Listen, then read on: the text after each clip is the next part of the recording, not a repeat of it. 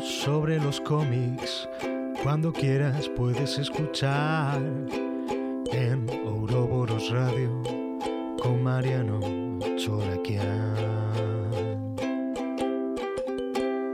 Bienvenidos al programa número 33 de Ouroboros Radio Fuera del Espectro. Esta semana tenemos equipo tradicional completo en la batea de noticias. Finalmente está nuestro amigo Roberto Rubiano, presente, miembro titular de, de esa charla con el, con el codito apoyado sobre las vaquillos. Bueno, eh, está como siempre Damián, Rubiano y estoy yo para, para charlar de las últimas noticias, hacer un poquito de, de conversa comiquera. Y en el bloque principal, el señor Patricio López Tovares charlando de Superman de la precrisis. Una charla a fondo sobre el primer superhéroe de todos los tiempos, el tipo, el tipo, el personaje que introdujo a los superhéroes a la Tierra. Y como siempre, las recomendaciones de la mano de Meridana Comics. Bienvenidos a Ouroboros Radio.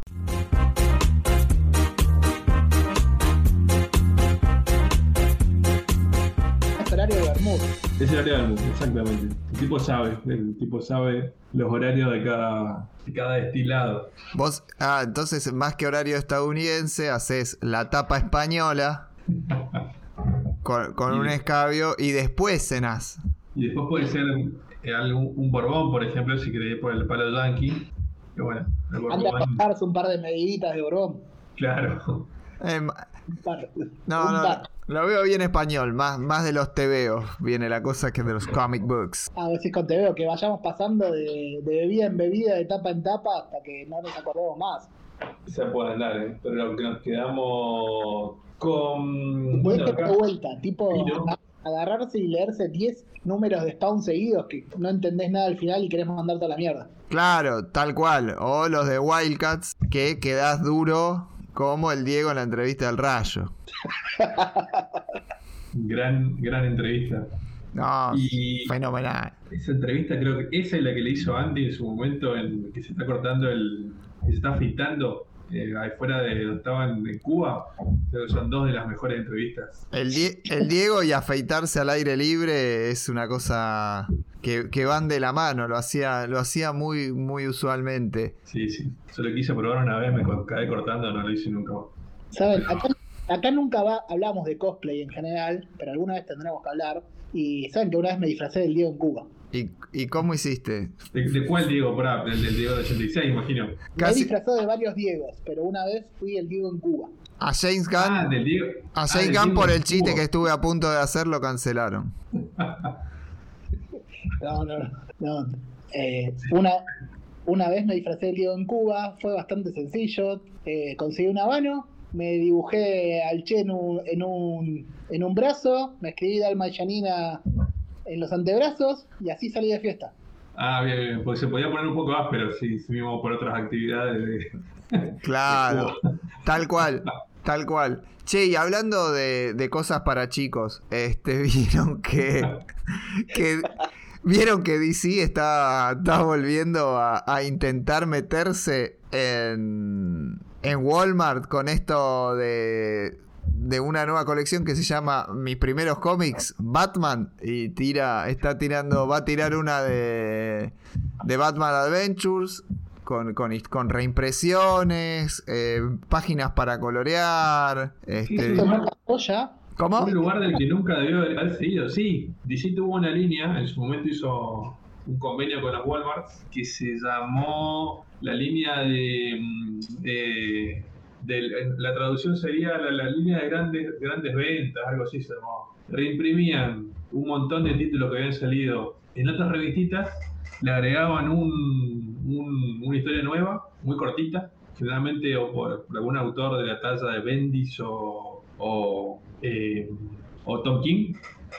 Ahí, ahí, ahí salió, hicieron la cruza. Eh, Superman estuvo escrito por Tom King y Batman por, por Bendis. Esa cruz hicieron.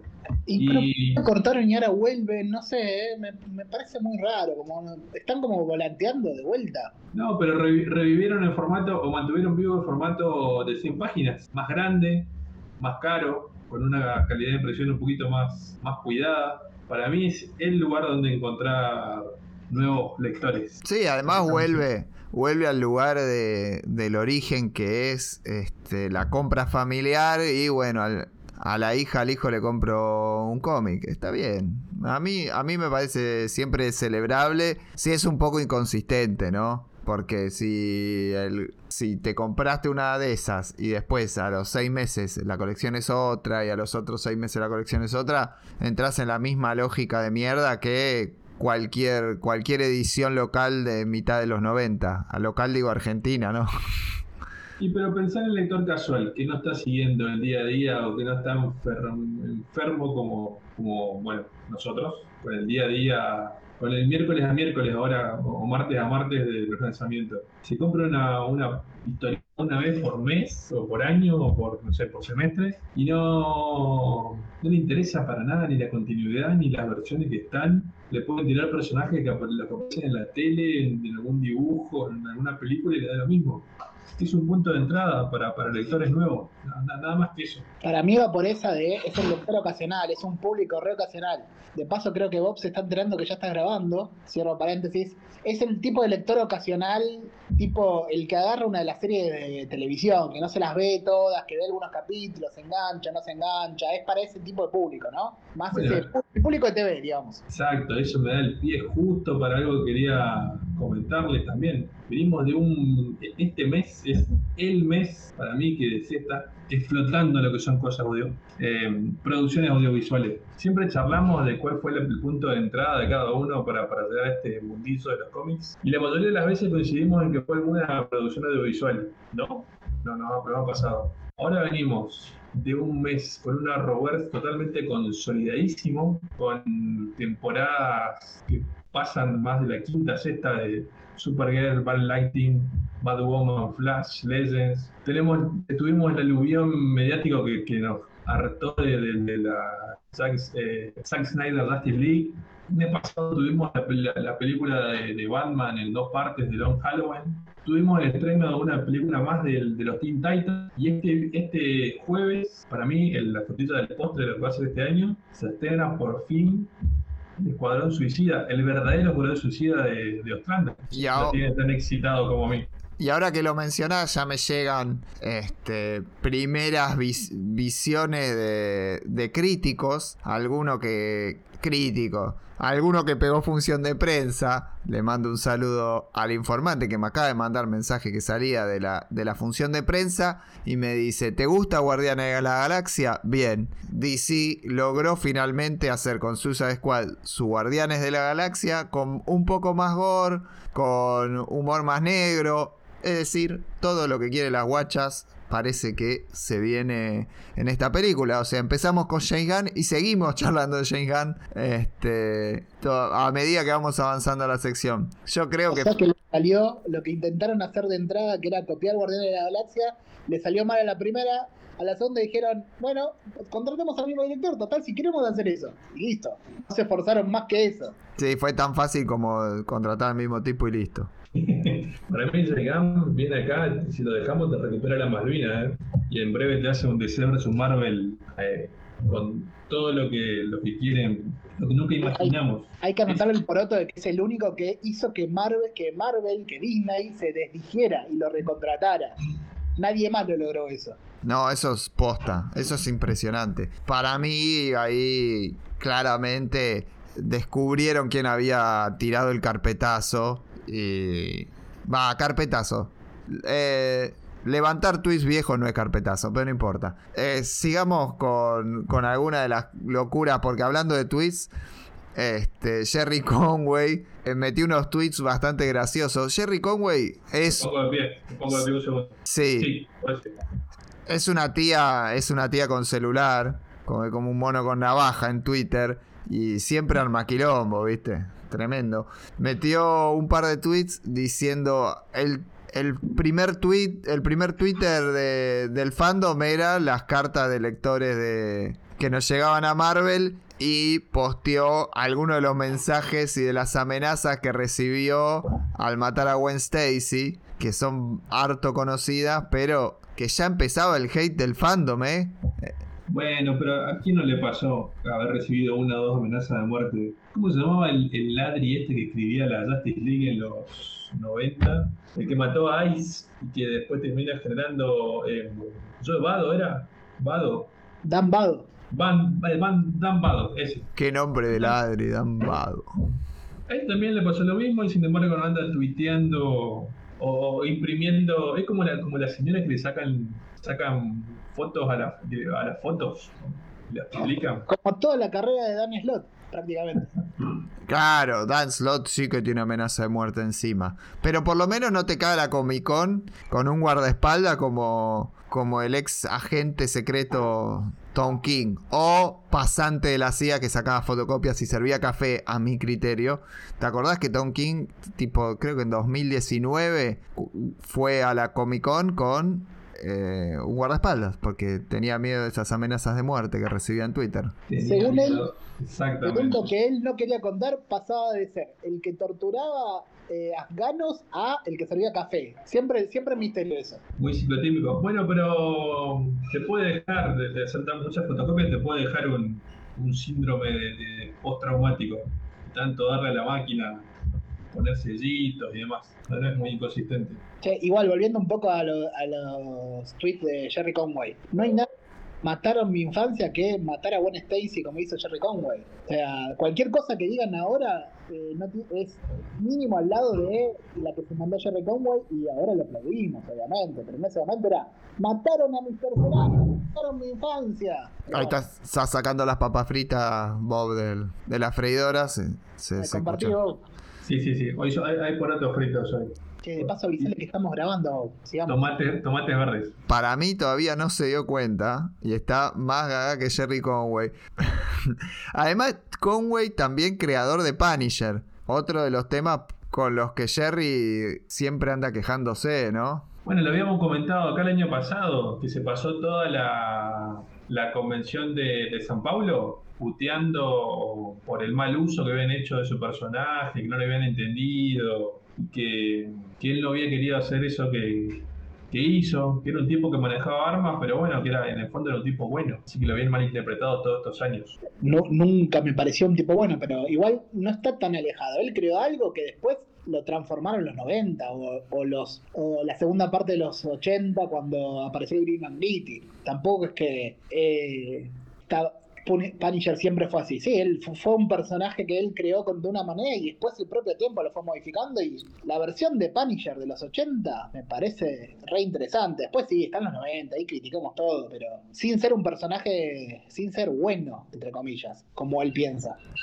De algún Bueno, modo, de algún modo lo que metió Conway es esa traslación de la realidad al cómic Marvel que pasaba tanto en aquella época y en Nueva York sí se daba la, la presencia de Punishers. Había organizaciones de vecinos neoyorquinos haciendo justicia por mano propia en los subtes. Ahora no recuerdo el nombre de una organización muy conocida, pero que, que tenía mucho que ver con el Punisher en algún punto, con ese espíritu.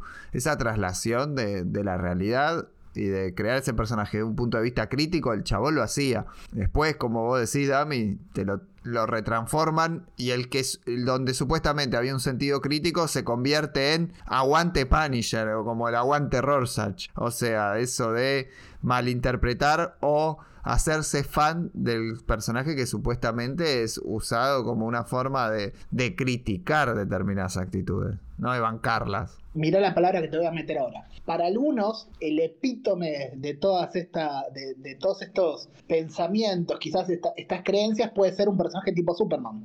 Pero hay gente cuyo epítome, estoy tirando epítome, ¿eh? anotalo para la próxima. Hay, hay gente que tiene pensamientos cuyo epítome puede ser alguien como Punisher. Existe esa gente también. Sí, puede ser. Es como pensar que Mickey Vainilla es en serio, ¿no?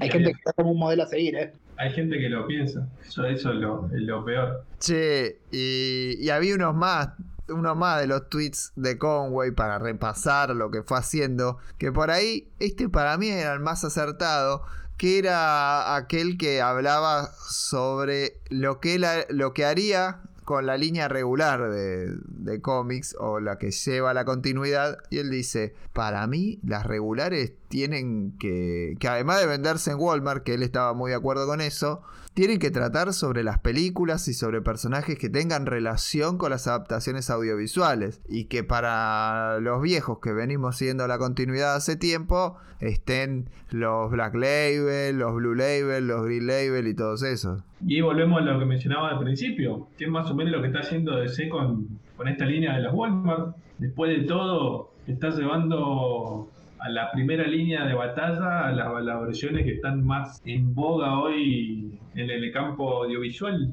¿o no? Claro, los sí. sí, los Black Label se lo está reservando para, para los, los viejos, las viejas. Sí, ahí, por eso es un The Question ahí y ese tipo de cosas, puede ser. Donde sí, muchas viejas se van a volver locas y se están volviendo locas por, en Twitter y en, y en todos lados de, la internet, es con lo que están haciendo tanto Marvel como DC con las colecciones, ¿no? las portadas de Batman, Caped Crusader, las, los lomos de Marvel Masterworks, ¿vieron algo de eso? Y lo demás, los lomos de los Masterworks y todo eso. Ya el tema de portadas, ya hace años que no lo entiendo. Eso de que haya portadas de que no tengan que ver con la historia interna, sé que sea para qué público está orientado, sé para a dónde apunta, qué tipo de coleccionistas va a eso, pero no me convence. ¿Por qué tener una historieta cuya portada no tiene nada que ver con lo que tiene adentro? Yo no sería ese comprador, está bien, soy otro tipo de, de, fanático ahí, no, no, no está apuntado para mí, sé que hay los que se juntan las 26 portadas alternativas de tal número de no sé qué, o del primer número de una serie, que te compran la portada en blanco aunque no se la hagan dibujar a nadie. Pero no, a, mí me cuesta un montón y es como, supongo que sigue funcionando porque cada vez hace más seguido, pero no, soy ese público, me cuesta por eso. Es la escuela de Dynamite que está haciendo literalmente escuela en el resto de las editoriales. Si vieron cualquier publicación de Dynamite, siempre 30 portadas alternativas de todas las variantes que se te ocurran, con cosas, con ilustraciones, con fotos, en eh, la misma foto en blanco y negro a color, con, con variante blanca. Sí, ahora pensándolo quizás. Si tenés cuatro, cuatro compradores y le vendés 40 veces a esos cuatro compradores, el número aumenta, está bien. Entiendo por ese lado. Eh, qué complicado igual. Sí, después lo que tenés y donde más hacía referencia es en cómo van cambiando las portadas y los lomos de los coleccionables, ¿viste? No de los Mighty Masterworks nada más, sino por ejemplo Batman este, de Dark Knight Detective va a salir el volumen 6 con una portada casi que totalmente distinta a los primeros 5, por ejemplo, que salían enteras. En este caso le van a cortar, le, le van a dejar como una la portada solo en el medio y le dejan arriba negro, abajo negro, le cambian las tipografías, una locura lo que hicieron. dice que se fueron al carajo. Tampoco me parece tan importante. Está bien, me gusta el chiste de vos, pero no me parece. Está, bien, no queda lindo en la biblioteca. Qué bueno tener una colección cuidada, con todos los lomos apuntando para el mismo lado. Acá también le pasó a mí muchas veces tener un lomo para un lado y el otro para el otro, ¿no? Una misma colección. No, no me parece un gran problema. Eh, no sé, soy otro público todavía, te repito. Para mí es una, una freta total contra toda esta generación última la Federación Salvat, que compraba explícitamente los, los, tomos con el fin de, completar el dibujo del lomo, sin importarle el contenido. Vos estás diciendo a esos compradores de lomos de Salvat, ¿no? Compradores de lomos, Generación Salvat. Dice, ah, podemos registrar eso. Está la generación Salvat y está la generación Lomos de Salvat, que es peor todavía. ¿Cuántas agregaciones, generaciones? Tenemos que armar un, un mapa de generacional, a ver dónde, dónde los metemos y caben todo. Pero por lo pronto, sinceramente, en lo personal, no me preocupa. A mí me, me, me gusta la, la, la, biblioteca sucia, despareja, lo más irracional, irregular y desordenada posible. En ese sentido, no, me, no es algo que me, me quite el sueño. Cuando pones 50, 100 dólares en un librito, creo que, que, al menos hay que tener cierta coherencia, por lo menos revisar. Hay, hay de todas las aberraciones. Marvel recientemente, poner el de Fantastic Four, le achicó la tipografía y le puso como una tirita con un dibujo al lomo cuando el resto no los tenía, ¿no? Una barbaridad. Lo que fueron haciendo es, al menos de estar desatento. También hay, hay una cuestión que es no prestarle atención a un trabajo mínimo, ¿no? Porque no es que están regalando los libros, es material reimpreso.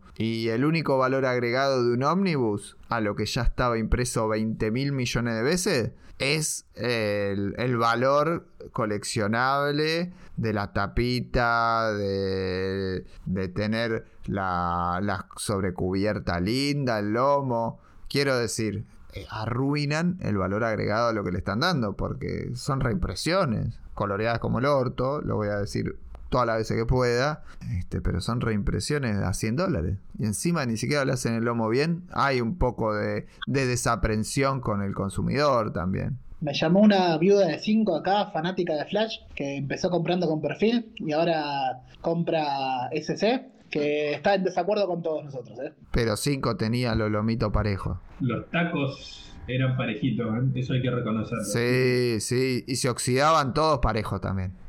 y no había nada de arte. Igual no eran tan parejos. A veces cambiaba la tipografía de un taco a otro para solo poner el nombre. Lo único que tenía es el lomo y cambiaba. Se te, se te despegaban parejos también. Yo, lo, yo los desarmaba a veces lo, los tacos. De pendejo, loco de mierda que era. Así sentía que tenía más revistas. Lo desarmaba.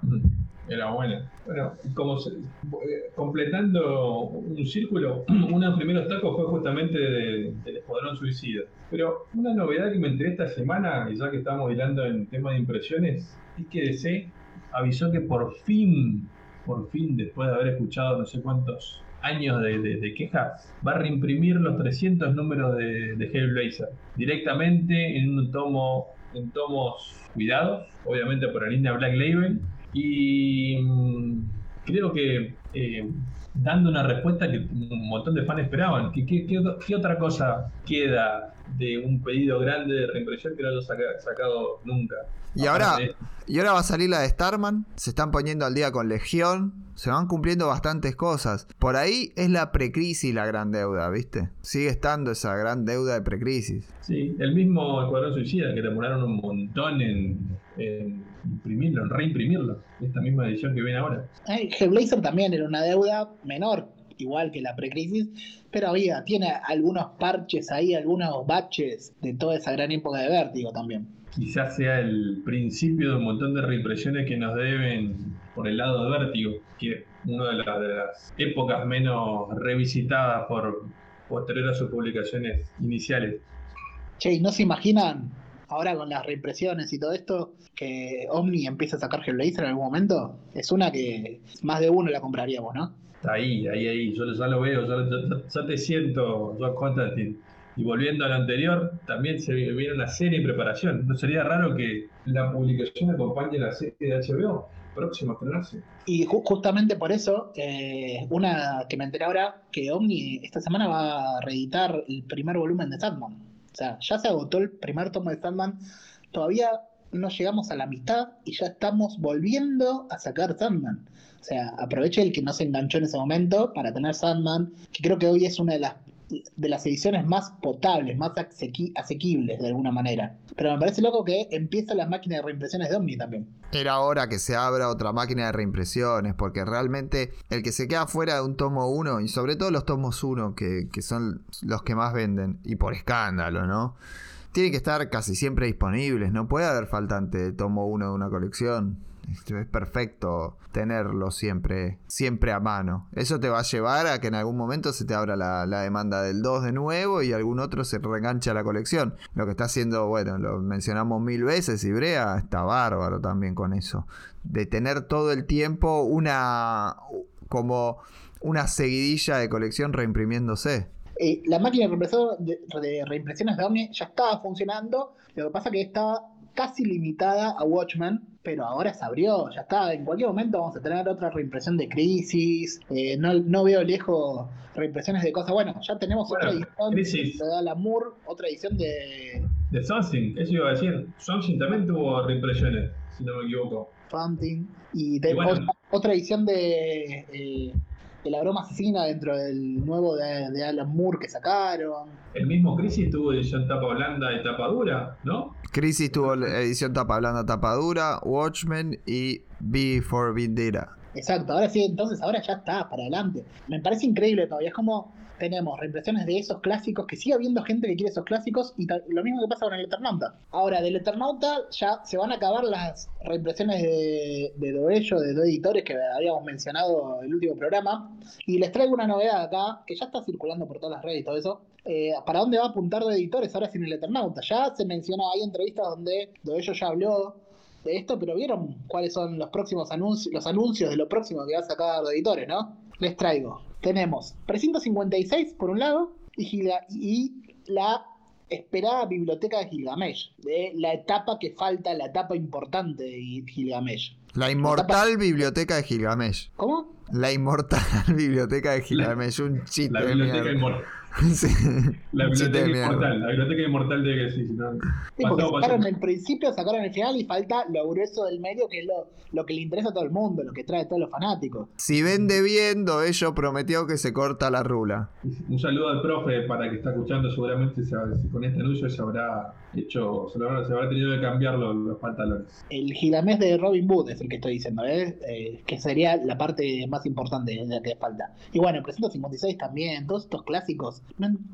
Sí, a mí me sigue asombrando. La gente me dice que lo de Doello es totalmente explicable, que tiene un público recontra fiel, que hay compradores al estilo del profe, que son los grandes compradores de lo que edita, de editores. Pero a mí me sorprende, no sé, a veces que te venda cosas como nadie me sorprende. Como nadie, como nadie, refiriéndome a nadie, eh, eh, directamente, a la historieta nadie. Eh. Ah, ahora entendí. Ah, yo también. Ah, Sí, sí, estábamos medio lentos, sí, sí. Claro, ah, hay como una nostalgia para mí, y, lo hablábamos en el bloque principal del, del programa anterior, de, otro tipo de historieta en Argentina, ¿viste? Todo el tiempo se va a volver a eso porque es una forma de hacer historieta en Argentina que sigue garpando. Eh, y siempre vamos a volver a esa forma y creo que un poco el público extraña eso, no es solamente el nicho. A mí me parece que hay muchos lectores jóvenes de superhéroes que se enganchan más con un Bárbara que con, que con Maten, que me encanta Maten, pero y yo soy lector de superhéroes también. Pero creo que, que algún lector joven, me, me, imagino algunos conocidos, ¿no? Y que, que, me consta que se enganchan mucho más con esas, con esas historietas recontra viejas que con lo último que sale. No puedo dejar de hacer el, el, la conexión, pero cuando salga tanto Sandman como el Eternauta por, por Netflix, vamos a tener reediciones por, para hacer dulce de ambas obras. Eso, eso que contás, Mariano, también me hace pensar, hay una especie de nostalgia, hay, hay gente que le llega quizás, la, entre comillas, una madurez, eh, eh, una, una madurez como lector que le permite pegar esos saltos y pasar de leer Crisis, quizás de leer La broma asesina, a leer, en primer lugar, Sandman, Hellblazer, y saltar después a este tipo de cosas nacionales. Saltar a leer El Eternauta, Gilgamesh, o ahora, de paso cuento, está en preventa actualmente el segundo tomo Animal Urbano, que es esta época de superhéroes argentinos de finales de los 90, principios del 2000, que también está teniendo un revival en reediciones. Eh, lo tuvo Elvisman, eh, lo está teniendo Animal Urbano, es ese tipo, Miquilo también lo tuvo, ese tipo de historias también están encontrando un nuevo público. Sí, Comicar me parece que es el lugar para el para el que solo lee superhéroes que quiere empezar con la, con la historieta nacional argentina. Creo que es posta el primer, el primer pasito. También puede ser el primer pasito esto, estos rescates de ello, pero mucho más, más inmediato lo de, lo de Animal Urbano.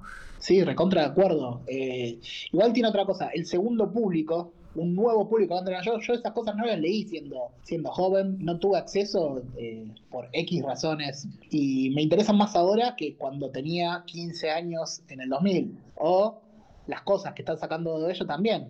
No sé si las hubiera leído en otro momento y no sé si las hubiera leído si de no tenía estas reediciones. Mirá si estas generaciones nuevas hacen el camino inverso justamente entran por ahí y después terminan en el resto que descubrimos, que nosotros descubrimos al principio. No sería loco poder hacer el recorrido al, revés. Sí, puede ser también. Es muy interesante todo lo que está saliendo porque tenés para picar de todas las épocas y también tenés producción nueva. Estamos medio este, faltos por ahí de historieta nueva, nueva. Hay un par de salidas esta semana y por qué no pasarnos ya a la zona de recomendaciones para ver qué nos llevamos a casa esta semana.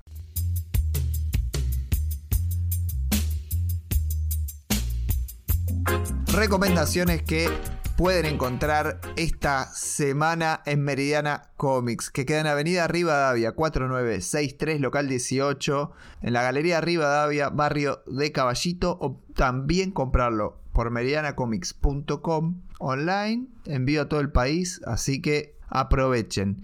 ¿Qué podemos llevarnos esta semana? Bueno, cada uno eligió algún recomendado, alguna cosita interesante. Bob, ¿qué, qué nos puedes traer?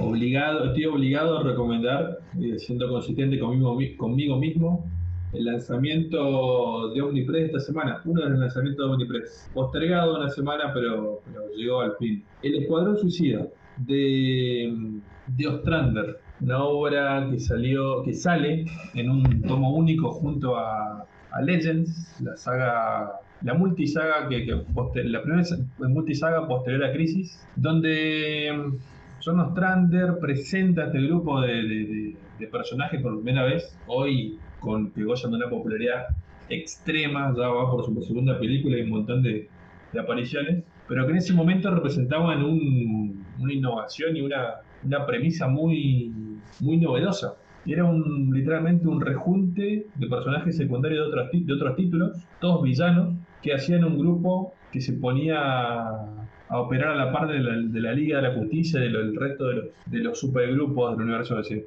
Es una saga con mucho desarrollo de personajes, son casi 80 números, 85 si no me equivoco, más anuales y especiales, que realmente deja una marca en un antes y después en lo que es tratamiento de, villanos, algo que hoy en día estamos muy acostumbrados a, ya, naturalizamos que el villano sea el protagonista de un título. Y este libro y este libro viene con el 1 al 8 de, del Suicide Squad, pero también, y antes en realidad, en el orden, esos seis números de Legend, que es un John Byrne a tope, total, con un equipo de guionistas, porque si bien John Strander hace el diálogo, está como Len Wayne medio de padrino, y Byrne no se puede quedar afuera de ser influyente, así que tenemos un, un, equipo medio de los sueños, porque creo que Scar Kessel es entintador, u Orway, este, las tintas también son gloriosas, así que Legends, si bien no está en la portada, y es como el material extra, pongamos, que nos presenta este libro, es una bomba total y fue el puntapié inicial para muchas de las colecciones que presenta la post-crisis, porque uno dice la crisis cambió todas las líneas de DC, pero Wonder Woman empieza después de esto, Flash con Wally West empieza después de esto, no solamente Suicide Squad, la verdad, fundamental Legends. La Liga, la Claro, tenés un montón de cosas. O sea, el DC, la continuidad fuerte también empieza después de esto, ¿eh? Cuando de verdad arranca la post-crisis. Totalmente, sí, sí, con Legends. Es muy importante Legends. Y no tiene lugar en la tapa de este libro porque película. Pero la verdad es lo que más me gusta de, de lo que sale ahora. Vos, Dami, ¿qué, qué recomendás esta semana? Ah, te una opinión. Primero, a mí el Suicide Squad me gusta mucho, lo descubrí bien de grande. Me parece que tiene un montón de cosas fundacionales que después las vamos a ver incluso mejoradas, pero que nacieron ahí, el, como dice Bob, el tratamiento de los villanos. Los primeros números de Suicide Squad son los mejores. Los primeros 20, 25 números, si querés, que hay 8 contenidos en, en este libro ya. Pero toda esa primera etapa de Suicide Squad me parece increíble. Déjame traerte mis recomendaciones de esta semana. Yo me voy para el Palo Nacional, saben cómo soy, ¿no? Y esta semana salen dos libros de Matan al Mensajero, que la mencionamos en el blog anterior, que es una editorial que siempre me sorprende. Me, gusta bastante lo que hacen. Esa onda, ese. Como que están apuntando hacia un catálogo que es una especie de Fantagraphics local, si Los dos libros de esta semana son Cuentos Inciertos de Alejandro Farías y Mariana Ruy Johnson. Y el. Este, bueno, primero te este libro. Eh, Alejandro Farías es uno de los guionistas más interesantes de los que leí, libros más interesantes en los últimos años. Es el primer libro que hace con Matten, que es una antología de diversos cuentos acá.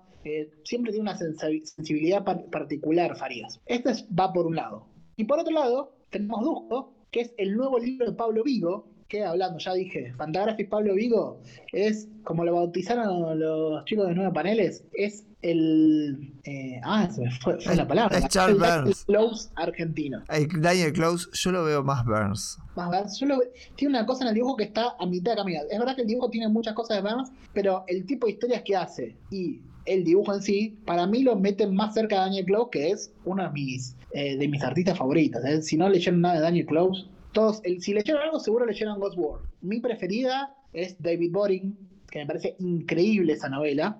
Pero bueno, vamos con Pablo Vigo, el- nuestro Daniel ver- vernáculo, con Dusko.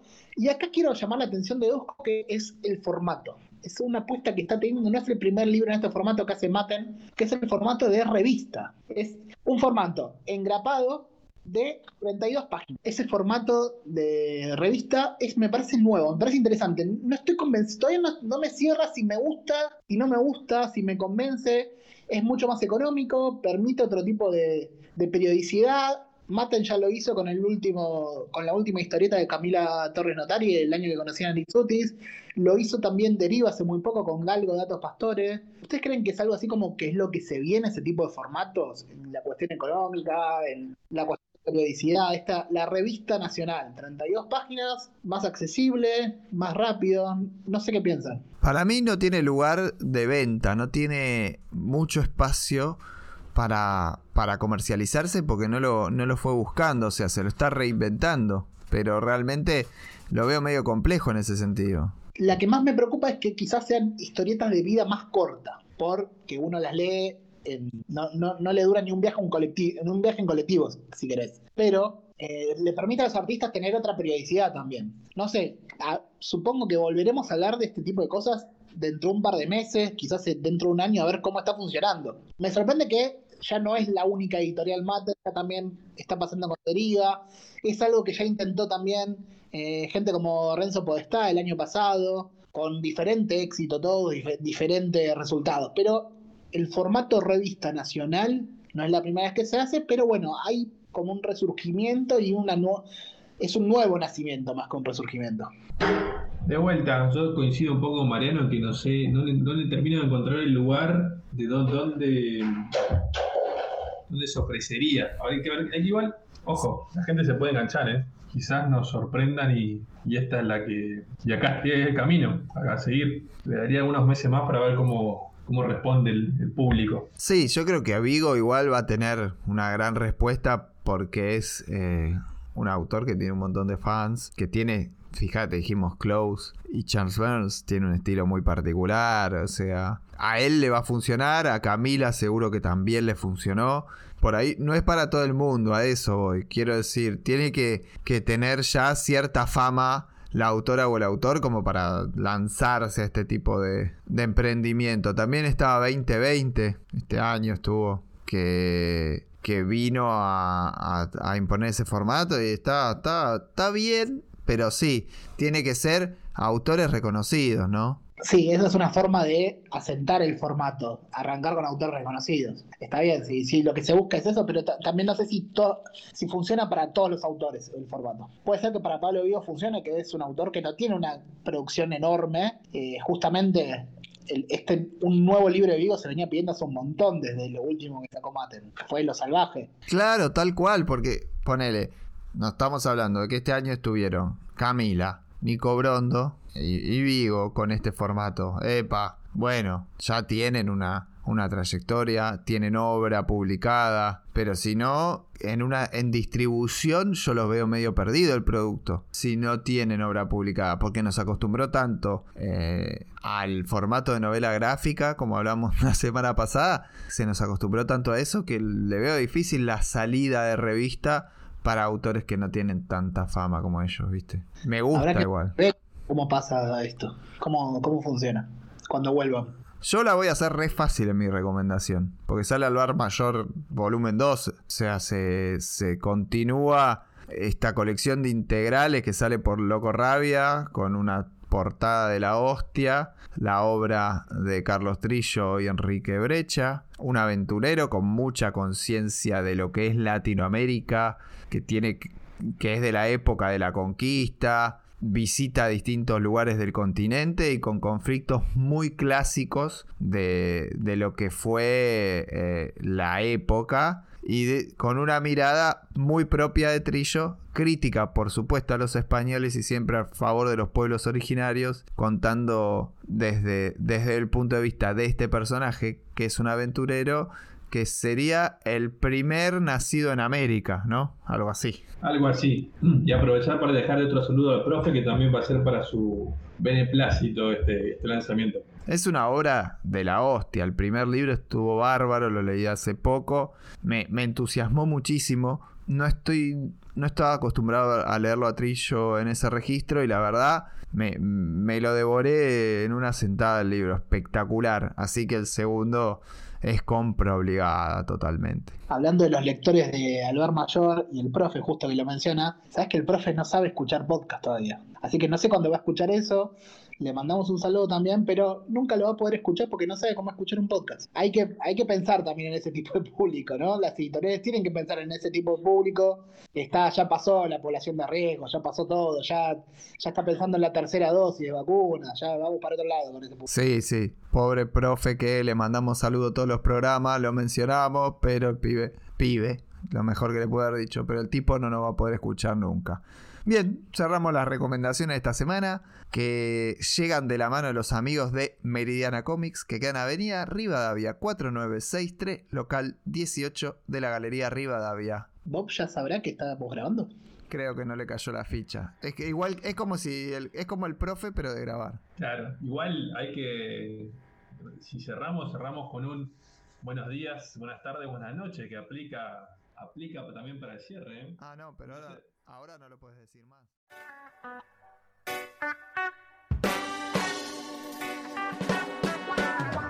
Cada vez me sorprende más la calidad que tienen todas las figuras en 3D que se hacen, pero la gente de, Nidavellir 3D desde hace un par de años está armando eh, un montón de, de, esas miniaturas para los juegos de mesa, rol, wargames, que están bárbaras. Eh, ellos están ubicados en el barrio de Flores, los pueden buscar en Instagram, en Facebook, como Nida Belier 3D, Nida Belier con 2L. Y, y hay de todo en una gran calidad, miniaturas pintadas. Entren al Instagram porque es una bomba. Este, las que hay para Star Wars Legion, para Marvel Crisis Protocol, o nuevas figuras tipo el Batman que acaban de subir, tan zarpado. Cada vez mejor. Este, las figuras 3D, mira, acaban de hacer una, una carita de Ben Affleck zarpada totalmente. Pero más que nada destaco las, miniaturas para los Wargames que, que son tremendas y además eh, cuando suben los, laburos de pintura que les hacen también y pueden contactarse con ellos directamente por redes, hacen la figura que necesites a pedido y, y la verdad en una calidad bárbara. Yo tengo acá en el escritorio un Spider-Man que está buenísimo. La verdad no dejen de entrar. Nida Belir 3D.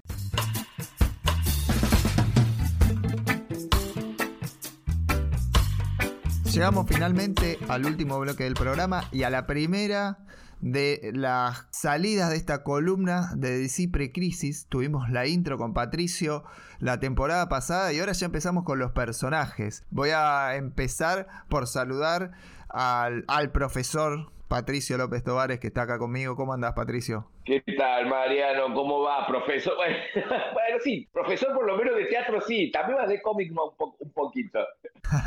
¿Cómo andas? Todo bien, profesor, en, varios aspectos. En este caso, nos vas a, traer todo lo relativo a Superman en la precrisis. Es decir, aunque algunos no lo sepan, tuvo Superman eh, casi 50 años de historia. En realidad en realidad más de 50, porque si tomamos en cuenta que el personaje tal cual salió, ya estaba listo en 1935, fueron 50. Claro, bueno, 50 años de historia de Superman que prácticamente está siendo borrada de un plumazo por, por las recopilaciones al menos, ¿no?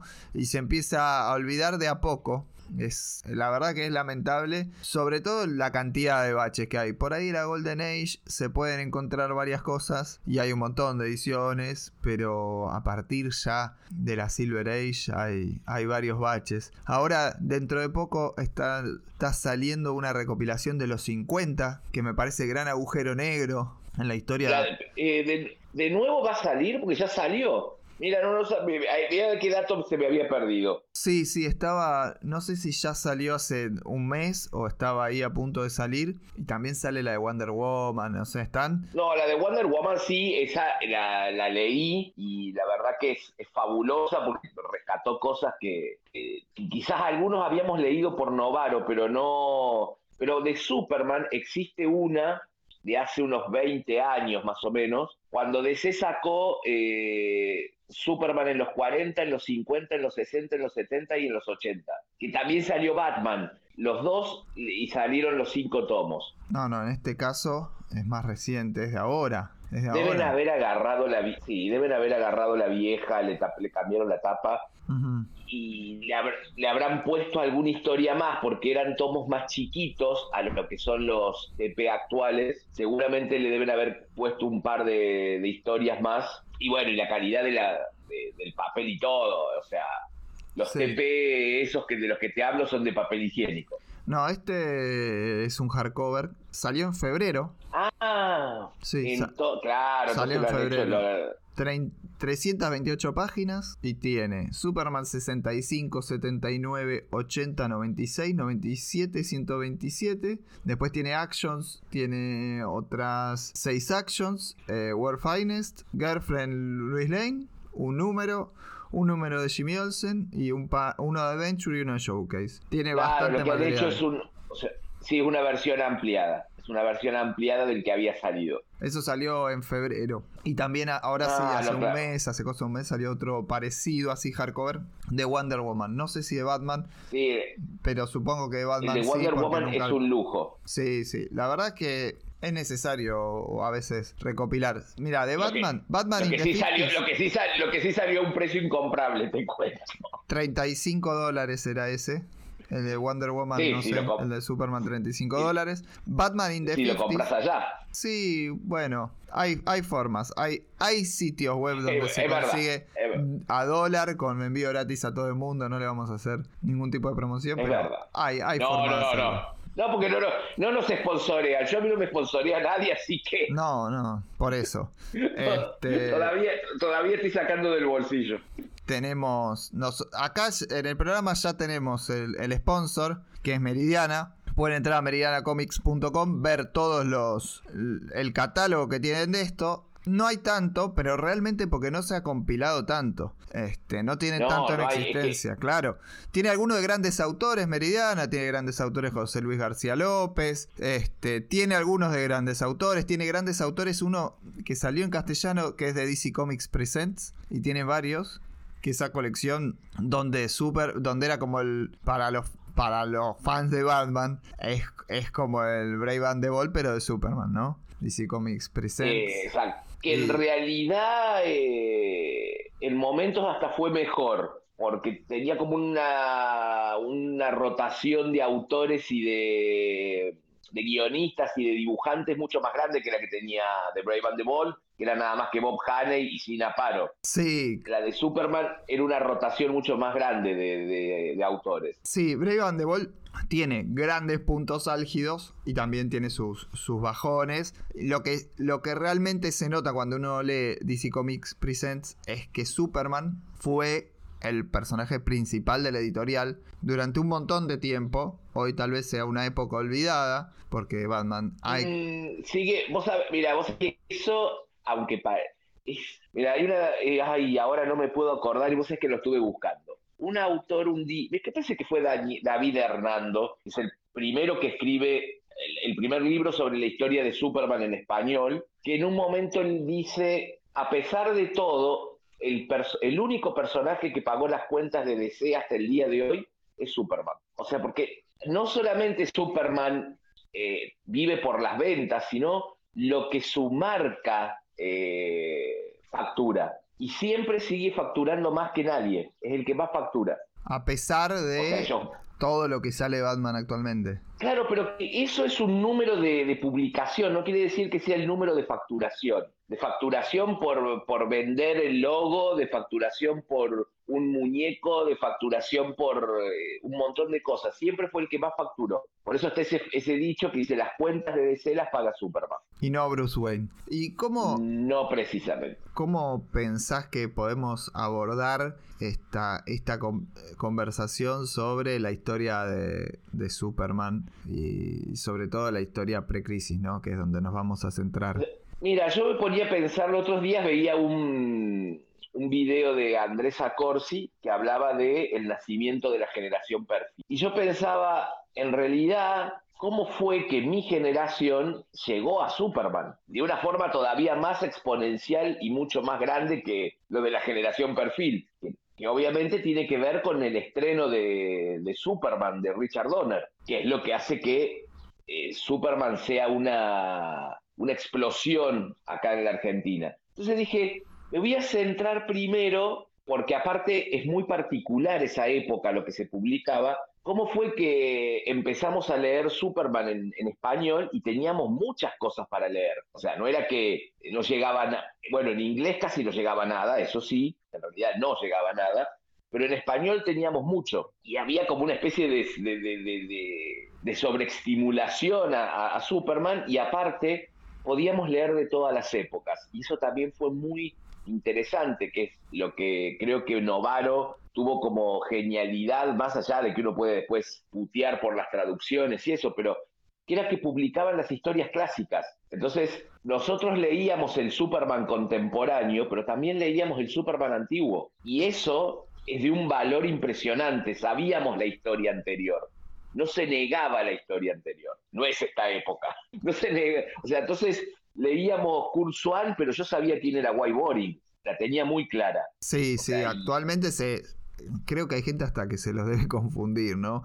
Este, tienen características muy diferentes. Kurzwan fue durante décadas el dibujante de Superman y en ambas colecciones, eso es lo que siempre me impresionaba, que el tipo estaba siempre dibujaba a Superman. Era como que si había que hacer a Superman, él estaba y Kurzwan le da la imagen característica. Pueden encontrar recientemente publicado material de Kurzwan editado en Argentina en ese compilado de historia de Alan Moore que es, me parece, la muestra de, de lo que era la imagen de Superman pre-crisis para aquel que llega mucho después. Bueno, es una historia muy accesible para que vea la, la, última historia de Superman antes de la crisis en, está en ese compilado de Alan Moore, pero tiene mucho más. Es decir, para disfrutar realmente esa historia, me parece que hay que, manchar bastante del personaje como para apreciarla. Es que esa historia sin conocer todo lo anterior no tiene sentido. Eh, eso es como muy, o sea, o sí, como, no sé, como una, una cosa arqueológica, pero si vos no, no sabés quién es cada uno de los que muere durante esos dos números, es gente que muere, punto. Eh, y en eso Alan Moore, eh, que era muy, que esto también muy poco se sabe, es hiper fanático de Superman. Porque también hay una cosa que hay una falsa creencia de, no, bueno, Alan Moore lo que hizo fue de, eh, como destruir el personaje. Porque... No, Alan Moore le hizo una carta de amor porque era su personaje favorito. Él casi lo hizo gratis a esos dos números. Sí, Dos números que iba a ser que iba a ser Jerry Siegel. Lo llamaron a Jerry Siegel para escribir esos dos números. Mira, y los termina haciendo Moore. sí, Jerry Siegel no quiso por dos razones. Una, porque sentía que no iba a poder, él sentía que ya no, no tenía como el toque para escribir en, esa modernidad de los 80, y la otra era que estaban todavía en pleno litigio de los derechos. Claro, sí, sí, estaba ahí.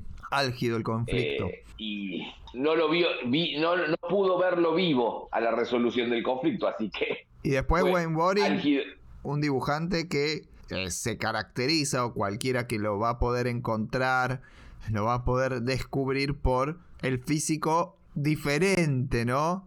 Menos estilizado que, que tenía Superman en aquella época. Que tiene que ver también con los patrones físicos de la época también. Eso es algo que, que es... Y White Boring hay que también rescatar que es uno de los pocos eh, de, de la Silver Age que vienen desde la Golden Age. White Boring trabajaba con Joe Schuster desde el comienzo de Superman. Claro, totalmente. Él, Sí, sí. es más, a, a White Boring se le debe eh, el símbolo casi tal cual lo conocemos ahora. Ah, mira. Porque en realidad el símbolo de Joe Schuster era un triángulo con la S. Y el que lo transforma es White Boring. Es él el que lo transforma. Es tal vez Y le da.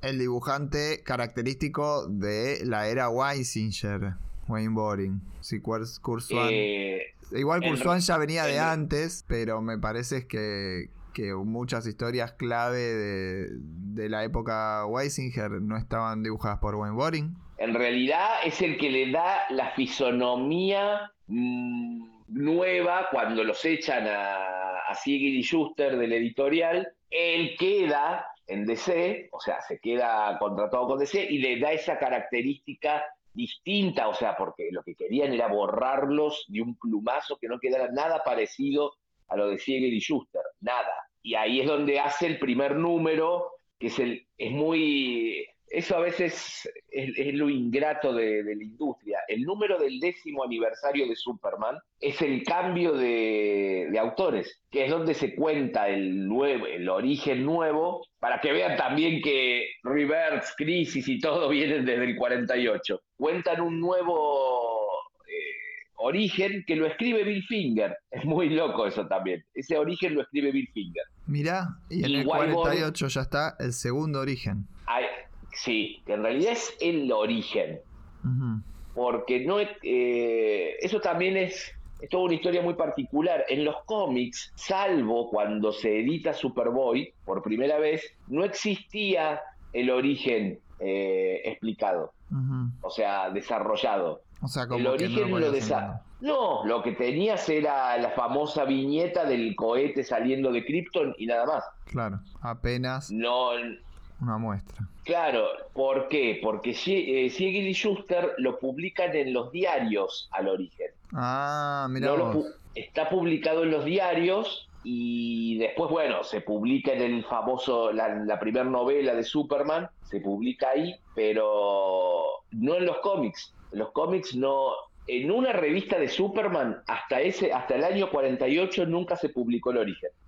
O sea, nunca. Si vos no leías los diarios o no escuchabas el programa de radio, cosa que era absolutamente impensado, porque el que leía la revista escuchaba el programa de radio y leía el diario, no sabías ni quién era Llorel, ni quién era Lara, bueno, que en realidad era Lora, no Lara. Eso también es muy, es muy, es muy simpático, cómo, cómo cambiaron los nombres por el programa de radio. En realidad el programa de radio es el que impacta sobre los cómics de una forma impresionante. Es muy de conocido los eso cambios- del, de volar y de saltar. Primero, eh, en realidad el sí, eso primero porque era más fácil hacer que volase que saltase como sonido. Entonces empezó a volar, porque en los cómics no volaba, en los cómics saltaba y si la pifiaba se caía. Claro. El- en la radio nació Perry White, en la radio nació Jimmy Olsen, el Daily Planet. Cambia el nombre porque en realidad Jor-El se escribía Jor-L y la pronunciación es Jor-El. Cuando alguien fue y lo escribió en el, en el guion, le puso la E y ahí quedó con la E. Pero en realidad el apellido real de Superman es L solo. Que después lo tomaron como para que fuera el de Tierra 2, fuera Jor-El con la L sola. Y Claro. Lara era Lora. Bueno. También por la pronunciación, el guionista que escuchó Lora le puso A, porque como también Lara se puede pronunciar Lora, quedó. Y así, les- así fueron cambiando un montón de cosas. Que en eso hay que reconocer que Jerry Siegel era muy piola y lo incluía en el cómic. No era que decía, uy, ¿por qué los de la radio pusieron eso y no lo voy a poner? Él era vivo y lo, lo introducía al cómic, no lo sacaba. Entonces ya venía influyendo las adaptaciones al cómic desde, desde antaño, ¿no? Hace un tiempo. Pero desde antaño en serio, o sea, porque el, acordate que el programa empieza en el año 41, el programa de radio. Así que imagínate desde cuándo influenciaba eh, y a nadie le preocupaba. Eso también yo creo que era una característica de la época hasta, hasta la crisis. Que a nadie le importaba si de golpe todo cambiaba el otro día. No, bueno. Nadie iba a preguntarse la lógica había una característica de, no tener una continuidad tan abrumadora y eso permitía algunas, algunas licencias creativas a quien escribiera las historias. En algún punto la continuidad parece muy atractiva, pero encorseta bastante la creatividad, ¿no? Lo pasa que cuando después pasaron 20 años, ¿qué continuidad vas a hacer? Y cuando pasaron 30, ¿qué continuidad? O sea, llega un, después, por ejemplo, a Superman sí se le pusieron como ciertos hitos que se respetaron durante los primeros 50 años. O sea, eh, el, origen en Krypton siempre fue igual, por más que después aparecieran kryptonianos por todos lados. Eh, Superboy, o sea, la continuidad de Superboy es muy fácil de seguir. O sea, eh, el rejuvenecimiento de los Kent, eso que es una historia loquísima y fabulosa. Los Kent, por un virus de otro planeta, rejuvenecen 20 años. Y durante muchísimo tiempo se contaron las historias con los Kent jóvenes, porque así les servía eh, argumentalmente para el Superboy de la época. Eso se respetó hasta el último momento. la muerte de los Kent también fue, cuando apareció esa historia, fue canon. O sea, los Kent mueren también por un virus del espacio, eh, que es muy trágico. O sea, Superboy se contagia de un virus en una misión y los contagia a los padres y los mata. O sea, eh, ¿querés historia trágica para los nenes? Ahí tenés una. No, sí, tremendo. Esta historia de origen, de, en el número 53, que es del 48, establece un, nuevo canon de la llegada y cómo los Kent lo encuentran. Unos Kent que eran diferentes a los a tal como los conocemos hoy. Y después en el 146 cuentan de nuevo el origen. Sí. Y lo acomodan un poquito. En el 61 a mí se me gusta bastante porque tiene un par de escenas graciosas y pero sobre todo por cómo retrata a Krypton. El retrato de Krypton en la precrisis me parece que es lo más interesante que podemos encontrar y que después no se ha replicado nunca bien. Este... No, y, eso es una de las cosas que yo eh, no le perdono a Jorgito, a Juancito, perdón. A Juancito no le no es algo que él no sabía qué hacer con Grip y no hizo algo bueno. Juancito es eh, John Byrne, ¿no? Para. Ah, sí, a, los oyentes, cuando yo hablo de Juancito es John Byrne, cuando hablo de Jorgito, Josh Pérez, eh, y cuando los nombro así es porque no estoy contento con lo que hicieron, si no después los nombro bien. Eh, sí, el Krypton, que bueno, que eso yo tengo unos sentimientos tan encontrados con el señor Mort Weisinger, muy grandes. Eh, a los oyentes les contamos que Mort Weisinger fue el editor de Superman desde 1946 a 1900. Estoy haciendo al, memoria. Al 70. ¿eh? al 70. Mm, sí, en realidad Sí, que es cuando entra Julius Schwartz, que en realidad tiene una coexistencia primero y después ya como que, larga. Pero Mort Weisinger. Pero el fin de la era Weisinger la podemos marcar por ahí en el 233, que es esa etapa característica de Superman rompiendo las cadenas, Kryptonite Nevermore. Krypton No More. Kryptonite No More.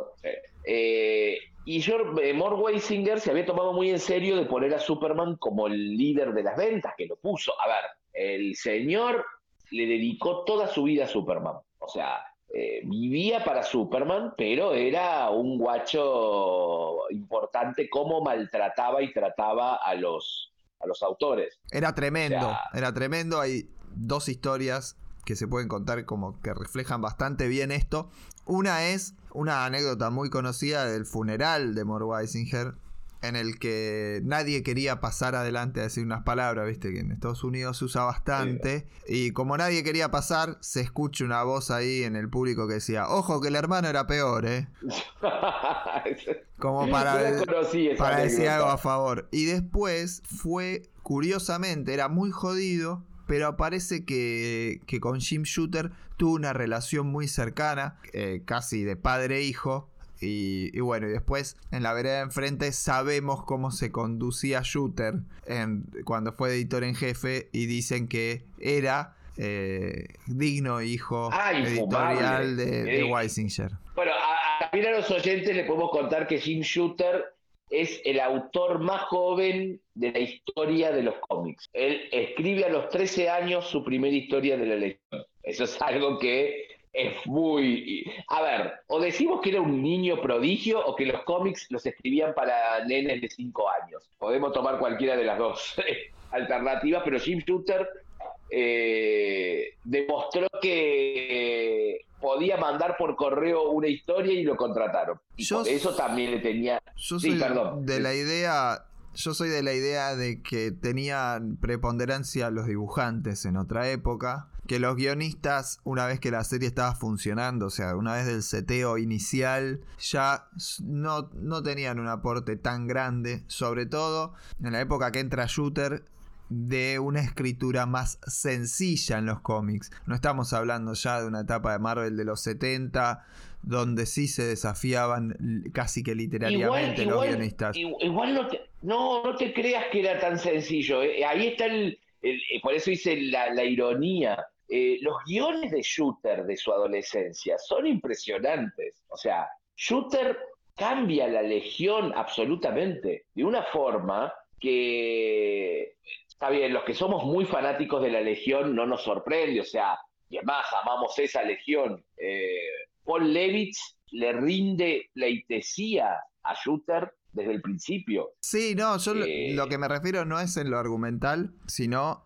en lo, en lo que significa escribir más propiamente dicho, en la que es pluma pluma. En esa época sí era más sencillo el lenguaje utilizado, los diálogos eran más directos. Ah, bueno, eh, pero porque en realidad, y esto también daría para un, debate de mucha... El, el cómic seguía más o menos cierto derrotero como el cine del entretenimiento, o sea, tenía que ser rápido, conciso y entretenido. Esa era la premisa. O sea, nadie, para eso, si vos querías profundidad literaria, ibas y cazabas una novela. Punto. Y, y después la era Weinsinger empieza en el 46, es decir, en lo que es el tal vez el eh, no, es el comienzo de la posguerra, pero también es, eh, como mencionábamos antes de los 50, un poco este agujero negro en la historia de los cómics de superhéroes, en donde en DC solo sobrevive la Trinidad publicándose y, y que genera ese corte entre la Silver Age, que significa después sí una segunda generación de personajes, ¿no? Por eso es que era lógico que cuenten de nuevo el origen en el 146, porque es otra generación, es otra reencarnación de todo el universo superheroico. Aparte que, que el que le, o sea, los salvo que quedaran algún fanático por ahí, los lectores tenían fecha de vencimiento. O sea, las, las etapas tenían fecha de vencimiento porque el lector crecía y se iba para otro lado. ¿Y Entonces venía un lector... ¿Hay historias rescatables en esa época? ¿En cuál? En estos 50, eh, o sea, antes de lo que sería entrada a la Silver Age, antes que exploten los 60. ¿Conoces eh, alguna o recordás alguna historia así que destaques o alguna característica principal de lo que fue ese momento donde estamos eh, por decir de algún modo, en un Superman de Tierra 2. Es decir, el Superman todavía, el de Siegel y Schuster, que seguía su camino, y todavía no teníamos una partición tan clara. Bueno, en los 50 no existe todavía la Silver Age, entonces, ¿cómo ¿Qué diferencias tiene con el primero? Ya empezamos a encontrar ese contacto con la ciencia ficción, porque por ahí el primer Superman del de Siegel y Schuster era el héroe del pueblo total, el de la Pero porque tiene una razón, una razón fundamental. Y esto, acá tenemos que entrar primero en la historia personal de los autores. Eh, Siegel y Schuster eh, pensaron a Superman como un personaje que iba a ser de pura ciencia ficción. Ellos lo pensaron así. Ese era su,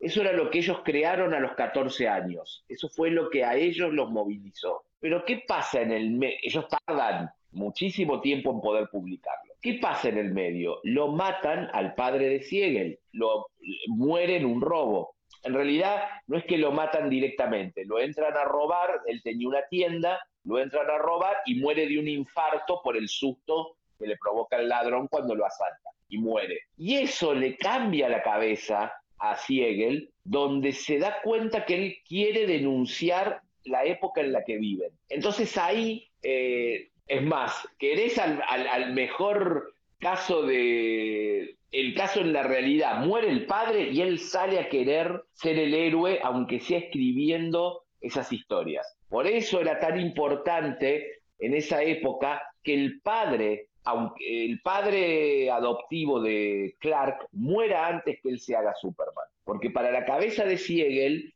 era yo me tuve que hacer hombre cuando mi padre se murió. Y después ahí toma toda una cuestión muy arraigada en el inconsciente colectivo que uno se, que después lo toma Richard Donner eh, para Superman, el hijo que se convierte en padre. Ahí cambia y se transforma Superman en el campeón de los oprimidos, donde todas las historias son absolutamente terrenales, absolutamente eh, de denuncia social, es muy fuerte, toda la, primera etapa es denuncia social. Después, con el tiempo, fue metiéndole un poco más la ciencia ficción, pero muy poquito. Cuando entra Weisinger, dice, no, esto tiene que ser, porque aparte era los, el final de los 40, principio de los 50, es la explosión de la ciencia ficción en el cine y en los, en los pulps, en un montón de cosas donde Superman tenía que, que, seguir el, el, el, tono. Pero después, ¿cuáles son las mejores historias de Krypton de los 50 cuando vuelve Jerry Siegel a Superman.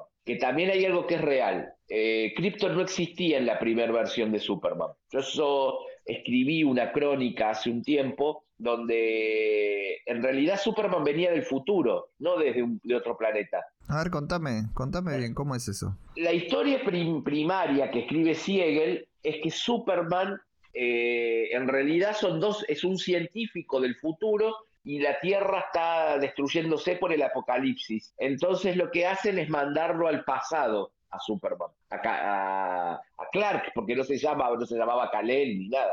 A Clark lo mandan al pasado y ahí lo encuentran los Kent y, y ya y, es más el concepto de Superboy también está desde el principio. Ellos siempre quisieron contar eh, también la historia en paralelo de cómo él crece con los poderes. Siempre estuvo en su cabeza que existiese Superboy, por lo cual también un error muy grande de Juancito fue quitar a Superboy de la continuidad post-crisis. Superboy existió siempre en la cabeza de Siegel y existió siempre en los cómics, es más, la primera historia de Superboy es del 45. Y, era como muy loco ese concepto que después es el concepto que toman para, para Hijo Rojo. Ese es un homenaje a esa historia de Siegel. Bueno, en el origen del 146 de Superman, que es el de 1961, Superboy, eh, porque Superman no llega bebé recién nacido como ahora lo, tenemos en mente, sino llega con 2-3 años de Krypton, esto estoy hablando del 61,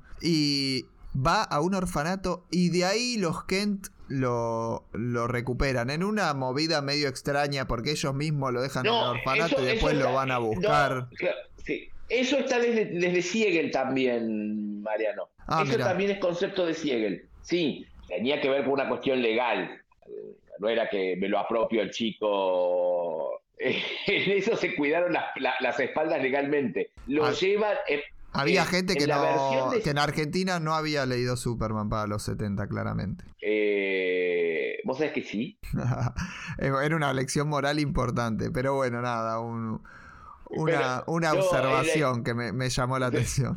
En realidad, el, el, origen que después nos sale, lo, los, este que te digo que lo, lo mandan del futuro, lo encuentran los Kent, lo llevan al orfanato, donde hay una, una, una, como la que maneja el orfanato, parece Miss Hannigan de Annie, una vieja malvada que, y, y, es más grande, es más, Clark tiene como cinco años en la, la versión esta que lo mandan del futuro. Y les hace pomada el orfanato, se lo destroza todo, lo destruye todo. Bueno, y los Kent vuelven y lo adoptan. Cuando salen los cómics, la historia, lo encuentra un hombre en motocicleta a Kalel. Un hombre en motocicleta encuentra a Kalel, lo lleva al orfanato y los Kent, que están queriendo adoptar porque no pudieron tener hijos, lo adoptan. En realidad también eh, Kalel está haciendo pomada el orfanato y justo llegan los Kent y dicen, bueno, llévenselo, que es un pibe jodido, llévenselo. Ah, bueno, mira. Eso está también todo desde el principio. El orfanato existió siempre. Y después, otra de las cosas que elimina Ben y que lo recupera Zack Snyder tal vez en algún punto en su película, pero, pero que de algún modo se vuelve a revisitar una y otra vez es si la muerte, como mencionábamos, de Jonathan Kent, que hace las veces para Superman, en ese caso, de tío Ben. Casi que es el With a Great Power, there must also come great responsibility. Eh, ¿y a dónde te crees que, que el señor roba ideas eh, y que me perdonen los fanáticos de Marvel, eh, sacó lo del tío Ben. Claro, hay, hay ahí un concepto muy similar que también, como decías hace un rato, tiene que ver con el crecimiento, con, con hacerse adulto y dejar de tener la protección del padre y tener que salir a ser, a ser, a ser hombre en el concepto de aquella época es muy importante, sobre todo para un lector adolescente, preadolescente, si bien no existía la adolescencia, como con más razón en realidad, con que está haciendo ese salto, ¿no? En edad tal vez de Barmibá, ¿no? Este, se convierte en adulto y, de ese modo ve este, la vida desde otro punto de vista. Eh, es eliminado y Jonathan Kent sigue vivo en versiones posteriores, pero era muy interesante esa figura de, del Pero mira, mira, mira, mira justo acá revisando, bueno, le contamos a los lectores que yo soy muy fetichista y yo tengo mi mesa a los lectores, a los oyentes, eh, eh, que, que también son lectores, obviamente, que yo me armé una mesa donde tengo un montón de cómics antiguos acá desparramados y de libros sobre Superman. Y vos es que agarro el origen del Superman 1, cuando, se, cuando sale el, primer número de Superman, y los padres le dicen en un momento cuando Clark tiene 8 o 9 años, le dicen, vos tenés una gran fuerza que tenés que ocultarle a la gente para que no te tengan miedo. Y la madre le dice, pero a su vez tenés la responsabilidad de usarla para asistir a la humanidad.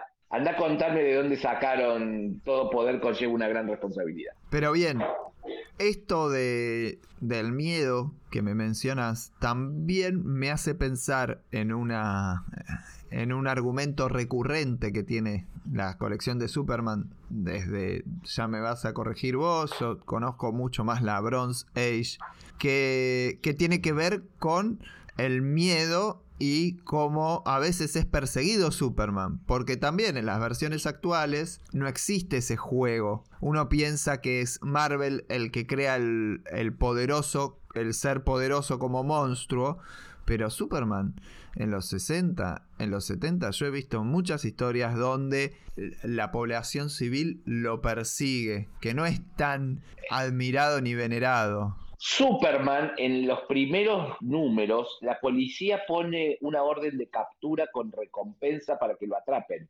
Eh, Superman es un outlaw, o sea, está fuera de la ley absolutamente. Es muy loco. En la época que Superman era un fuera de la ley que lo perseguía la policía, Batman era el mejor amigo del comisionado gordo. Esto tiene que ver, y en algún una vez hice un programa con los amigos de, héroes, con quienes también voy a estar esta semana hablando de Marvel. Bueno, había hecho hace un par de años un programa que tenía que ver con el concepto del superhéroe, del vigilante y de la posibilidad de hacer arrestos civiles en Estados Unidos que tienen bastante diferencia lo legal eh, con con nuestro sistema penal, ¿no? Y, y cómo está mejor visto el, justiciero civil en Estados Unidos con ciertas limitaciones. Obviamente que la policía representa al poder político y económico y Superman era bastante contrario a ese poder, al menos en sus primeras versiones, no en las de Frank Miller, por supuesto, era bastante contrario a ese poder político y económico y por eso lo perseguían y a mí me parece que a Batman, el señorito millonario, criado en una mansión, dueño eh, de, de, una gran empresa y parte de familias patricias, no lo iban a perseguir tanto. A mí me parece que tiene que ver con ese tipo de lógicas, ¿no? Es que es absolutamente, y hiciste una muy buena lectura, Superman era el campeón de los oprimidos, era un personaje socialista que en, el primer, en la primera aventura va y lo caga a palos a un juez. Acordémonos de esto. La primera aventura de Superman, Superman va y lo caga a palos a un juez porque acaba de eh, mandar a pena de muerte a una inocente. Varias veces estuve en mi tarea profesional a punto de convertirme en un campeón de los oprimidos, entonces. es que, y aparte, y la, y la, otra historia del número uno es que va y caga palos a un tipo que golpea a la mujer. Claro. Mirá si no, no estamos hablando de algo que, re, que ahora pareciera que es eh, un tema actual. En el año 38 ya te lo estaba contando un pibe de 17 años. Superman se encarga de todo tipo de, de, actos heroicos y desde los más pequeños. Hoy todavía funciona más como chiste muchas veces de que Superman no está porque debe estar bajando algún gatito de un árbol. Este, muchas veces en la dinámica de la liga u otros héroes encontrándose y esperándolo, siempre hacen ese tipo de broma. Y pasa en algún momento, hay como un quiebre, como me contabas que, que y Schuster tenían una idea primaria de hacerlo más de ciencia ficción y se termina convirtiendo por los eventos lamentables del fallecimiento de, de, de, en este asalto, este, se termina convirtiendo en el campeón de los oprimidos. Y en algún momento hace un cambio Superman hacia ser un personaje más de ciencia ficción. Y a mí lo que siempre me llamó la atención, que es otra característica que hoy perdemos un poco de Superman, era su gran inteligencia y su vocación científica, ¿no? Este, Superman... pero era, era, eso también que se transformó en un mito, Batman es más inteligente que Superman, sí, esto, eso porque se le ocurrió a alguien en los 80 y los 90 en realidad. Superman era la mente, la, la mente más brillante de, de, los científicos, porque obviamente que entre sus poderes, eso también es cuando le empezaron a multiplicar los poderes hasta por cualquier lado, eh, Superman tenía super inteligencia. Totalmente. Como tenía todas las otras. Era un heredero, claro, de, de Jorel. Eh, porque Jorel era muy inteligente, o sea, la herencia que Superman tiene de su padre biológico es claramente, además de la inteligencia, la curiosidad científica, esa vocación a, al descubrimiento, a la experimentación, esa, claro. esa, vocación científica la hereda directamente de Jorel, es algo que viene biológicamente, y quiero destacar en este sentido una historia muy interesante, que es la del Superman 200 de 1967, eh, en la que se designa la, la, Tierra 200. Esto es una historia imaginaria que le ponen Tierra eh, 200. maravilloso. Escrito por Cary Bates, sí, porque le ponían a las tierras muchas veces el número del, el... de la revista, ¿no? Sí.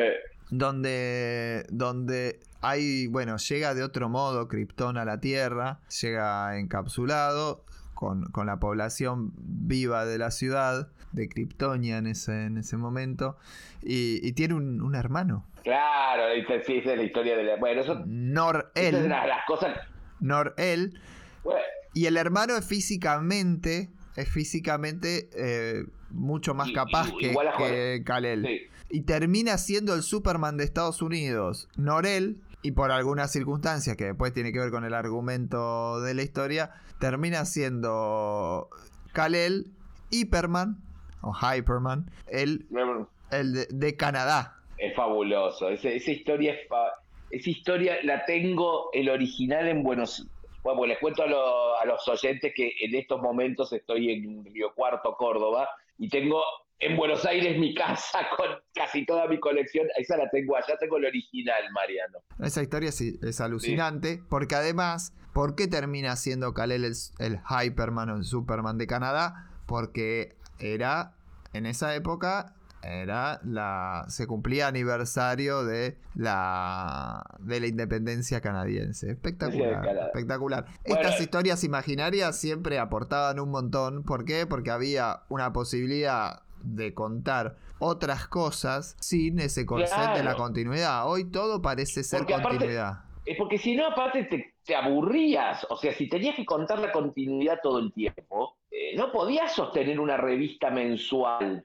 Un perso Esperá, y un personaje que aparecía en seis revistas por mes. Porque Superman aparecía en seis revistas por mes. Contamos a Superboy. Pero mira, vos es que estaba mi. Contame, contame ahora- cuáles son, porque había Superman, así ahora Batman aparece en el 38%, 40% de las publicaciones. En ese momento Superman tenía seis colecciones. Ni siquiera de los años Sí. del triángulo de los 90, que eran cuatro conectadas, pero sino que acá habían seis. ¿Te acordás cuáles eran? Eh, sí, Superman salía en Action Comics, en Superman, eh, World Finest, eh, en Superman Girlfriend Lois Lane, Superman Best Pal Jimmy Olsen, Superboy, Adventure Comics en 7. Ah, y después cuando sale la liga en 8. Y después salió Superman Family. O sea, si querés te Una seguimos, te sigo. Claro, una barbaridad. Sí. Y fíjate Eh, cómo, en- las, las tierras alternativas permitían contar historias diferentes que en el 2.15 se cuenta una historia de la muerte de Lois Lane y con quien tienen una hija y en el después- 194 y de- también se había contado una historia imaginaria Sí. en relación a, a la muerte de Lois Lane donde tienen un hijo. Es decir, se, cíclicamente se repetían porque hay 25 números, diferencia no es nada, pero son en otra tierra, el hijo diferente, la circunstancia de la muerte es otra. En la, en la serie que- principal salían historias de todo tipo y se podía morir el mismo personaje dos eh, veces es en la serie es que, principal. ¿sabes qué, Mariano? A nosotros ahora nos parece que 25 números no es nada. Acordate que en esa época 25 números son casi 5 años. Ah, ok. Y 5 y cinco años en esa época ya eran dos generaciones distintas de lectores. Pensá que el nene que lo leyó a los 10 años, a la primer muerte de Lois Lane, no leyó la segunda. Eso es también algo que nosotros nos cuesta entenderlo al, en esta época. Ahí tenemos uno que hay que situarse en ese momento donde 25 números eran 5 años, acordate que aparte salían bimensuales. Las únicas que eran mensuales eran Action Comics y Detective Comics y después Wonder Woman, pero muy adelantado. Vos es que hago una, un paréntesis chiquito con lo que estábamos hablando antes de la superinteligencia de Superman. Vos es que está planteada por Jerry Siegel en el primer origen que sale en los diarios, que eh, es muy loco, pero cuando se estrena Superman la película, la revista Visiken, que había publicado Superman desde 1939, esto también para entender que en la Argentina Superman se lee desde que salió, y es en, el español, en el primer país donde se lee Superman es en Argentina, que Visiken comienza a publicar el superhombre, porque era así, el superhombre, a los tres meses que se había salido en, los diarios en Estados Unidos. Imagínate qué celeridad y ahí es donde está contado el origen de Superman de Krypton por Jerry Siegel y Joe Shuster. Y cuando en el 78 se estrena la película, Visiken vuelve a reeditar esa historia. Y yo acá tengo la revista, el, el que es de la, de la fecha 6 de marzo del 78, y la primer viñeta dice, en Krypton, planeta situado a millones de kilómetros de la Tierra, habitan hombres de desarrollo físico y mental perfectos. Son verdaderos superhombres de inteligencia agudísima y fuerza colosal. Ahí, así de, define a cómo son los kryptonianos Jerry Siegel en el 39.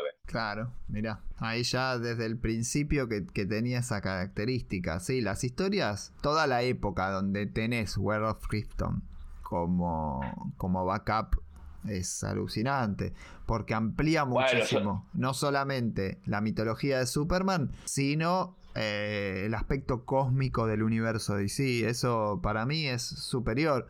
Eh, hay dos cosas que son, yo igual las, las adoro hasta el día de hoy, pero en mi, infancia fueron fundamentales fue World of Krypton, que dicho sea de paso es la primera miniserie de la historia de los cómics. La primera miniserie fuera de un título de la historia de los cómics es World of Krypton. O sea, para que también entendamos que Superman fue siempre el primero. Salvo le ganaron, lo único que le ganaron a Superman no haber tenido eh, el primer serial en live action que se lo ganaron con el Capitán Marvel. Bueno, y hablando de, este personaje. Este, originalmente se llama Capitán Marvel, hoy conocido como Shazam. Yo lo conocí como Shazam porque así le decían en, en Los Super Amigos. Este, la otra vez uno me decía, ¿por qué vos le decís Shazam desde siempre? Y yo me quedé pensando y era por eso. En Superman 276 aparece como Captain Thunder. Claro, que en realidad es muy loco porque ese era el... Sí, bueno, todavía no, había, no tenía los derechos del todo pero vos sabés que Capitán Thunder es el verdadero nombre que le iban a poner al Capitán Marvel al principio. Claro, y por eso hacen esta broma en el 74, este, de, hacerlo aparecer en Superman. Lo hacen obviamente agarrarse a trompadas a los dos para ver quién se la banca más. Y, aparece como Captain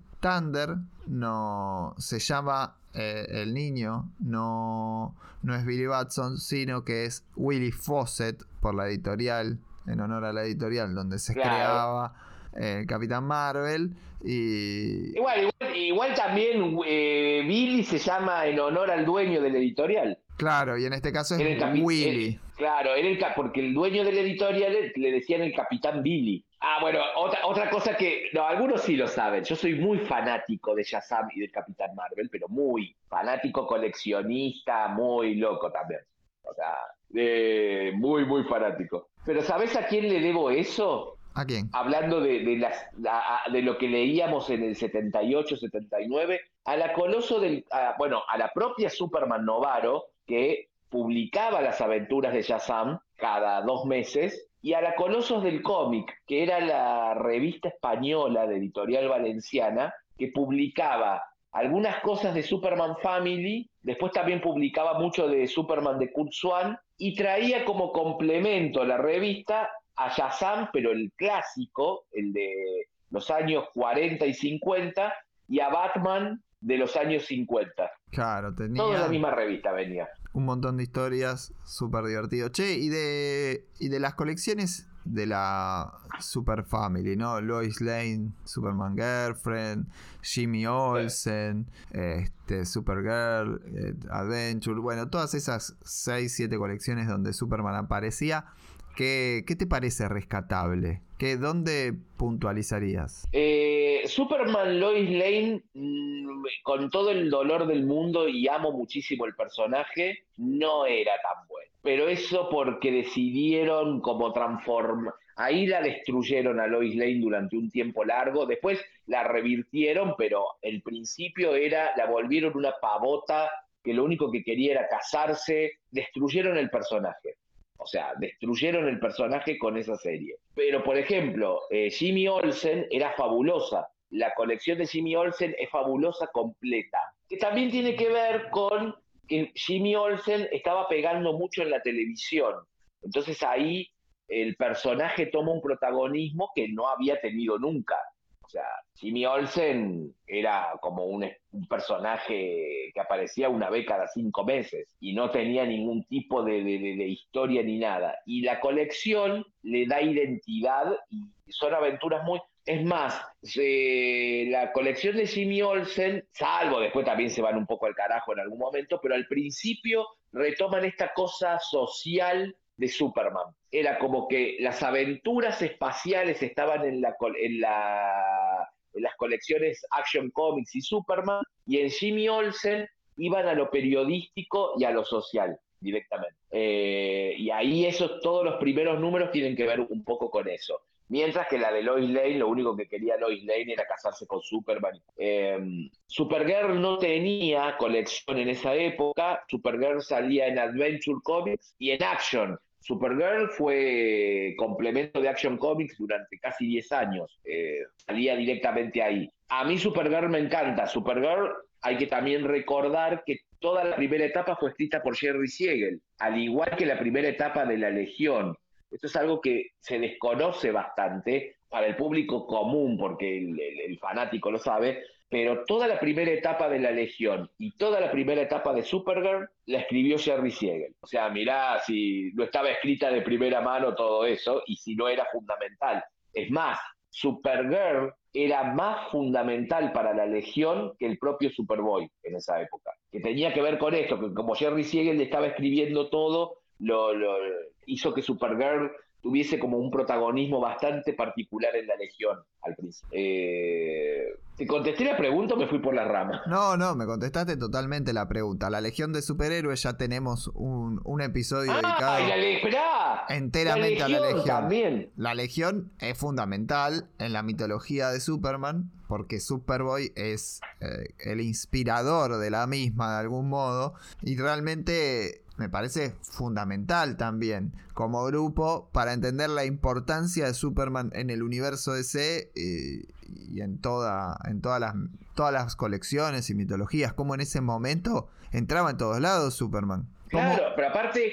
Contame la relación de, de, Superboy y de Superman con la Legión. Más allá de entrar, no entremos en la Legión, tal vez no es tema para hoy, pero, pero sí la importancia que tiene Superman en la Legión. En realidad, eh, la, Legión, la Legión es un accidente, un lindo accidente, como son muchas de las grandes creaciones. La Legión apareció, la Legión en realidad era como una especie de solo número que era tres héroes del futuro que le aparecían a Superboy, eso fue en, en, Adventure Comics, aparecían para, porque todavía no existía esta cosa de que la Legión era por eh, honor a, Superboy. Eh, el cuartel de la Legión estaba en Smallville, no estaba en Metrópolis, era en Smallville del futuro, o sea, eso también es algo que, después se cambió mucho más adelante, pero el cuartel de la Legión estaba en Smallville del futuro y salió ese número, pensaban que, que quedaba ahí.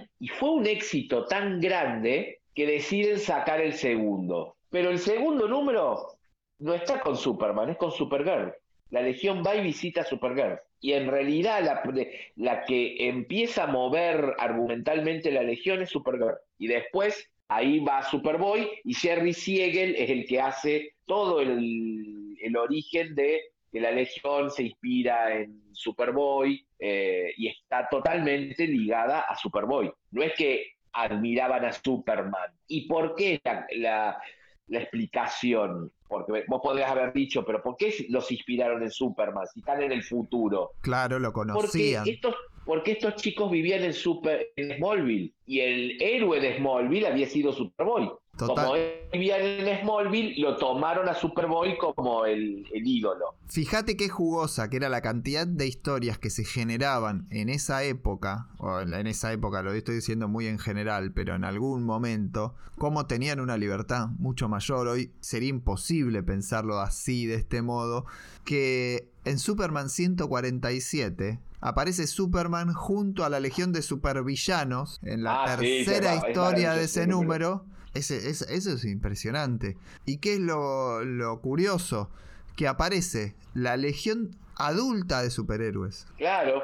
Aparece un concepto que Cosmic Man, Lighting Man y Saturn Woman en Superman 147. Una libertad total para, para, generar historias. Es que si no, volvemos a lo mismo, eran tantas colecciones que si no tenían esa libertad, no podés contar la misma continuidad. Eh, es lo que acaba de demostrarse con... A ver, si eh, fuera tan fácil mantener una continuidad, no hubieran existido tantos River Crisis, Infinite Crisis, eh, la crisis del más allá, el este del otro, el New 52 y, y, todo, y cada cinco años cambiamos todo porque, porque en realidad es imposible mantener una continuidad de por vida o sea, ¿qué vas a contar en una misma línea temporal que no se agote después de dos años o tres años? Si no empezás también a delirarte con historias imaginarias, con saltos en el tiempo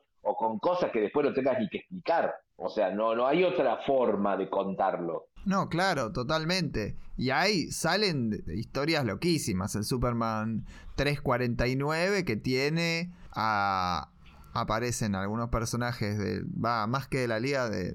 de los asociados a Superman, cambiado de género. Que ese número. No, esa, esa, esa aventura es maravillosa. Me parece el Wonder Man. El Wonder Man, claro, impresionante ese. Esa, esa, esa aventura, es que todas, hay, es, yo desde que empezamos a, a, pergueñar el este programa, volví a releer eh, yo hay algo que me puedo jactar, eh, igual después se te empiezan a mezclar cosas, pero yo hasta ahora he leído todo lo que se lo que se publicó de Superman. Eh, he podido tomar ese trabajo de leer todo y gracias a, a que soy una persona que ya tiene 50 años, tengo mucho en físico. O sea, la verdad que tengo muchísimo en físico. Y, y es impresionante, y, es, y hay de todo en todas las épocas, hay cosas maravillosas. O sea, yo digo, ¿por qué pensar que eran,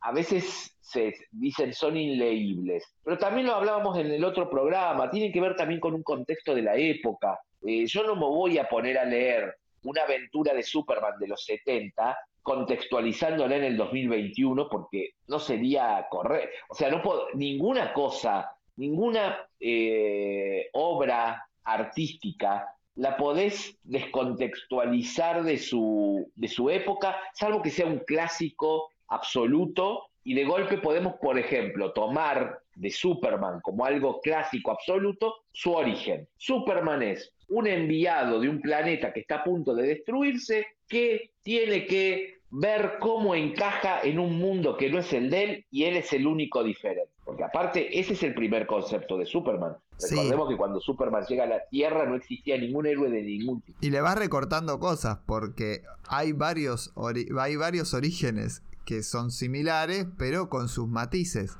Este, no es tan eh, completo. El origen es como vos decís, viene un alien, y en el sentido eh, estadounidense la palabra alien, viene alguien de afuera, no es que solamente extraterrestres, el alien también puede ser del futuro, como comentaste en alguna historia de origen, que tiene que encajar y que tiene muchísimos poderes y el, y el gran problema es encajar. A veces dicen, Marvel inventó este concepto, y en realidad el concepto existe desde el primer superhéroe.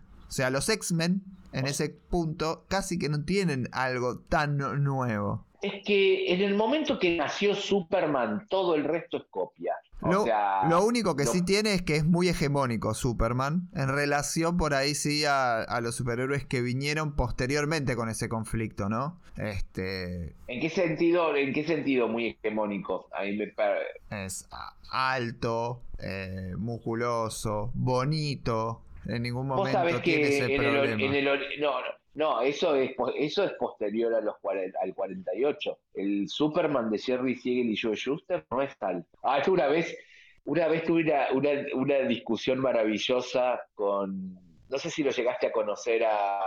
Ay, ahora se, me acabo de tener una laguna de, su nombre de pila y me siento culpable. A González Saavedra, el que había creado la página, una de las páginas de Batman de Facebook, que lamentablemente murió de COVID el año pasado. Se me fue el nombre de pila. No lo llegué a conocer. Eh, y mm, discutíamos eso. Superman de Jerry Siegel y Joe Suster es musculoso, pero es repetizo. Y no tiene ojos claros. Y no es bonito. Eso es algo que se vino posterior. Eh, White Boring es el que lo hace alto y con la quijada prominente. Eh, Superman daba más tipo común con capa. Más parecido a Clark Kent que. Claro. de algún modo, ¿no? o sea, un tipo de eso que puede decirse un oficinista cuasi invisible. Por eso, en las primeras aventuras, él se disfrazaba de acuerdo a la, a la misión que tuviese que realizar.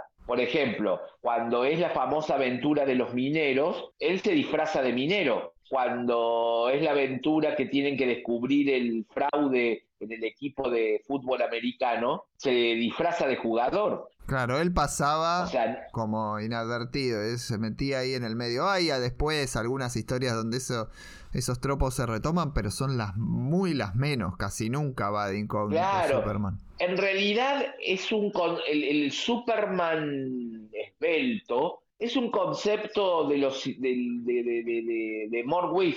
Él es el que crea el Superman esbelto, donde también había, era también un poco la concepción de los 50 norteamericana. Charles Atlas, o sea, eh, tenés que ser eh, musculoso, alto para que las minas te den bola. Se me, hace bastante, se me hace bastante negativo porque quiero decir, eh, Superman es como que convierten el concepto de un, extraterrestre o hombre del futuro poderoso que defiende a los oprimidos o a la gente en necesidad, lo convierten en un Ubermensch, eh, Ubersmensch, no sé cómo se pronuncia, alemán. Este, claro porque es superior en todo. Y, superior en qué sentido, ¿no? Porque ¿cuál es el sentido de la superioridad de un ser? Ahí es donde digo, es hegemónico. Y empieza a usarse el concepto de Superman por ahí para bajar alguna línea un poquito no tan, no tan agradable como, como era la original, ¿no? En algún punto se deforma es eso. Que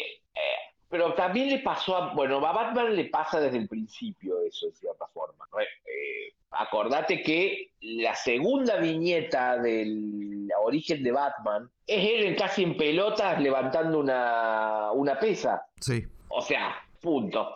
Era como que ese era el ideal. Lo que pasa es que Superman es utilizado políticamente, entre comillas, por una sola razón es el personaje más popular de la historia de los cómics. Entonces, en algún momento se utilizó también como que no, no es ni culpa del editorial, tiene que ver con que el personaje ya era tan masivo que fue utilizado obviamente como una especie de símbolo de, del poderío norteamericano. Entonces, la aparición de Superman en la, en la serie de televisión con la bandera norteamericana detrás, eh, que a ver, entendámoslo, si nosotros hubiéramos creado en Argentina Superman, a nosotros no somos tan patriotas. No le hubiéramos puesto la bandera nuestra atrás, no lo hubiéramos hecho. Eh, sí, no sé, por ahí en otra época, si lo hubiésemos eh, hecho en el, los 30, como se hizo en, Estados Unidos, por, ahí, por ahí tomaba otro.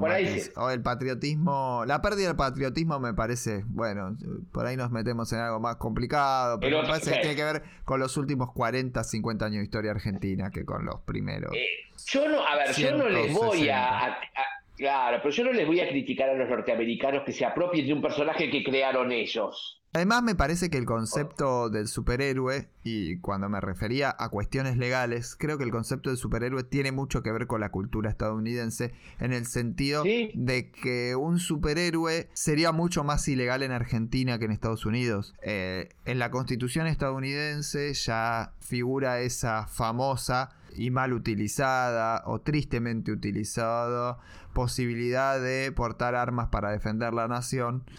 Tiene que ver con un concepto democrático o que pensaron democrático y revolucionario quienes escribieron la constitución estadounidense, que nunca pensaron que iba a verse este, relacionado a, lo, a cómo hoy se utiliza ese derecho. ¿eh? Tenía que ver con otra cosa, tenía que ver con el pueblo tomando el poder. Y me parece que por eso el concepto de superhéroe funciona siempre mucho mejor en Estados Unidos que en otros países. Creo que es un producto de ellos. Obvio, y aparte recordemos que también Superman sale en, en, todavía no termina de salir el país de la crisis eh, económica, o sea, está en, el peor, en un momento muy de mierda económicamente Estados Unidos. Superman sale como, como, como esta cosa de podemos creer en algo más que lo que nos está pasando, Recordá que recién Estados Unidos necesita meterse en la Segunda Guerra Mundial para volver a, hacer plata. Entonces, cuando sale Superman, eh, por eso Superman también habla de la, de la pobreza, de la opresión, porque está en el fondo del tacho los norteamericanos. Claro, y es a partir de los 60 donde se vuelve más científico, donde aparece esa ciencia ficción. También se vuelve un poco más lúdico en alguna colección, o sea, como que aparecen esos juegos y también Jimmy Olsen se hace conocido por eso de transformaciones, monstruos, etcétera. Aparte, Claro, que tiene que ver mucho con la época también, eh, la carrera espacial, el hombre en la luna, el hombre... La, la, la, era atómica, todo eso influye también en Superman, no solamente en otros superhéroes. Superman pasa de ser ese justiciero eh, muy de calle, que hoy sería más parecido a Daredevil que a otro héroe. Claro, y, sí. y termina este, siendo hiperpoderoso y respondiendo en, en principal a amenazas cósmicas, ¿viste? O, o grandes, grandes amenazas. Pero en los 60, sin dudas que esa cosa lúdica con lo que era la ciencia ficción gana mucho espacio en, en todas las colecciones de Superman, en las dos. Y, pero- y- y pensemos lo que le pasó a Batman. Batman me parece que peleó con más extraterrestres que Superman en una época. Acordate de, de toda la, la- la etapa de Batman, del 51 al 60 y pico. Batman viajó viajaba al espacio con el batiplano. O sea, a ver si, si- ahí no se habían tomado unos par de whisky, imagínate. O sea, si no, lo iba- no lo iba a hacer Superman, lo hacía Batman. eh, Bueno, eso lo vamos eh, a ah, abordar en algún programa, porque es muy interesante cómo eh, la imagen que hoy tenemos de Batman no es necesariamente post-crisis, porque realmente la, la pergenian en algún momento de Neil O'Neill y Neil Adams con posterioridad a la serie de televisión, pero Batman antes de la serie de televisión estuvo varias veces al borde de la cancelación y hacían ese tipo de inventos extrañísimos que después utiliza muy inteligentemente Morrison para contar algo que hay muchos fans acérrimos del Batman eh, detectivesco de O'Neill, de Adams, que no lo quieren a Morrison, pero Morrison te dijo, no, esto también es parte de la historia de Batman, y lo trajo. Así que para otro programa vamos a también a tratar a Batman, a Wonder Sí. Woman, Flash seguramente. Tenemos un montón para explorar y, y seguir charlando. Es ¿no? que, general, es que generalmente se pone esta cosa de como eh, muy rígida de querer, eh, y, vuelve a aparecer una palabra que usamos mucho ya en el programa que es encorsetar. Es como, es así, el personaje es así. ¿Cómo? Esperá, revisemos que, que estamos hablando de, de personajes que tienen 80 años de historia. Es así como. O sea, es así en qué época, es así en qué momento, es así con qué autor. Y ahí sí podemos empezar a ver, es así. De Superman sí podemos decir que es el primero. Y que, es más, el término superhéroe nace porque existió alguien que se llamó Superman. Si, si Superman se hubiese llamado Hiperman de un- desde un principio, capaz que ahora existiría el término hiperhéroe. El término superhéroe existe por Ah. Superman. Sí, sí, es el que, el Lo que inicia, es el primer superhéroe. Claro, los héroes llevan trajes estrafalarios porque a Joe Schuster se le ocurrió copiar el atuendo de un artista circense para el personaje. Y ahí determinó, sin quererlo, que todos los héroes iban a llevar capa. Mariano ni el zorro usaba capa. ¿Sabes cuándo empieza a usar capa el zorro? ¿Cuándo? Después de Superman. Después de Superman. Mira. El zorro original de 1919 no usaba capa. O sea, quien pone la capa como símbolo del, superheroísmo es, eh, es Superman. ¿Por qué? Porque Joe Schuster le gustaba una imagen de, de un artista circense que usaba la capa cuando salía al, a, a hacer el acto circense. Y los famosos calzoncillos, que no son calzoncillos, que son pantaloncitos de, eh, de, de trapecista. O sea, es más, es más eh, circense el traje de Superman que después el posterior de Robin, que también, bueno, Claro. ahí es como que eh, toman el concepto de el traje de Robin es el traje de trapecista circense. Pero ahí es donde, eh, como ese... Es lo, lo que podemos decir de, de lo que dejó Superman y a partir de todo lo que sigue es, es- es copia. Es así. Che, y vamos para, para cerrar, yo lo que... Sí, ya estaba, viendo la hora y dije, nos, está- nos estamos,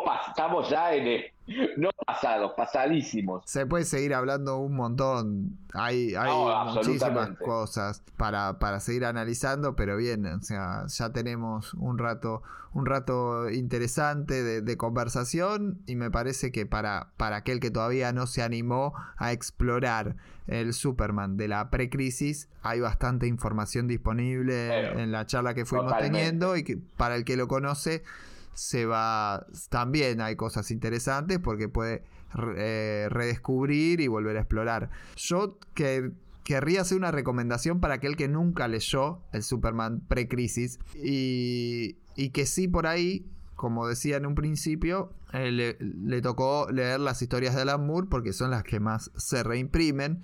Y que en el caso de Whatever Happened to the Man of Tomorrow está en el final de lo que es el volumen 1 de Superman y el 583 de Action Comics. Y mi recomendación es hacer casi que un camino de, de el 583 para atrás de Action Comics, donde hay muchos autores que, que fueron preponderantes en los 80 y que tienen muchísima presencia en esa colección. Por ejemplo, es muy interesante Mark Wolfman, que, que Sí, trabaja con, con Jill Kane en Action Comics. También empieza a tener Kid Giffen algunas pres- presencias en Action. Por ejemplo, quiero destacar Sí, el 579, casi al final, ¿no? De, de la colección, de, de la primera etapa de Action Comics, no es el final de la colección porque hoy continúa, pero este, de ese cierre en donde aparece un, un Asterix en el Ah, 579 de sí. Action Comics. Eso es eh, zarpado, un crossover. Esa etapa que nosotros la leímos, eh, mi, mi generación la leyó a los 12, 13 años, fue porque la- es la primera etapa de ediciones 5 española, Exactamente, es esa, es esa etapa. Sí, sí. que es maravillosa, que hoy por hoy son inconseguibles los números, la verdad que Sí, no está reeditado, está abandonado, hay que buscarlo por algún lado, ¿no? No, ya sabemos Yo los lugares tengo esos. algunos, sí, yo tengo algunos cuantos por suerte que me sobrevivieron, eh, pero no lo tengo completo. Yo sé que hay coleccionistas que tienen completa, no son muchos números, creo que son como 40 números. Eh, y es fabuloso, pues sale toda la etapa de Wolfman, de Jill Kane, del eh, toda la transformación que empieza a hacer Cary Bates, alguien que se lo recuerda muy poco, y a Cary Bates le debemos gran parte de lo que se está viendo, desde- le debemos desde Flash, cosas de Flash, le debemos Superboy, de Superman, de Batman. Cary Bates fue un, ah, uno de los grandes escritores de la Bronze Age hasta Crisis. Te iba a sacar en algún momento a la conversación el nombre Cary Bates, pero me lo guardaría para Flash. Es un tipo que sin, sin haber hecho eh, de esas historias que después, viste, te nombran una y otra vez, tuvo muchísimos años de laburo, muy constante y con cosas muy interesantes. Era Sí. generacionalmente muy particular, también estaba Elliot Maggin que, que laburaba mucho con él. eh, Bueno, Martin porque eran, ellos, entran, ellos entran de adolescentes, claro, ellos entran de adolescentes a DC. O sea, entran siendo unos pibes de 16 años, de pelo largo, eran dos pelilargos hippies que entran a laburar juntos a DC y se hacen muy amigos y eh, a ellos se les debe gran parte de, de la modernización de los superhéroes en la Bronze Age.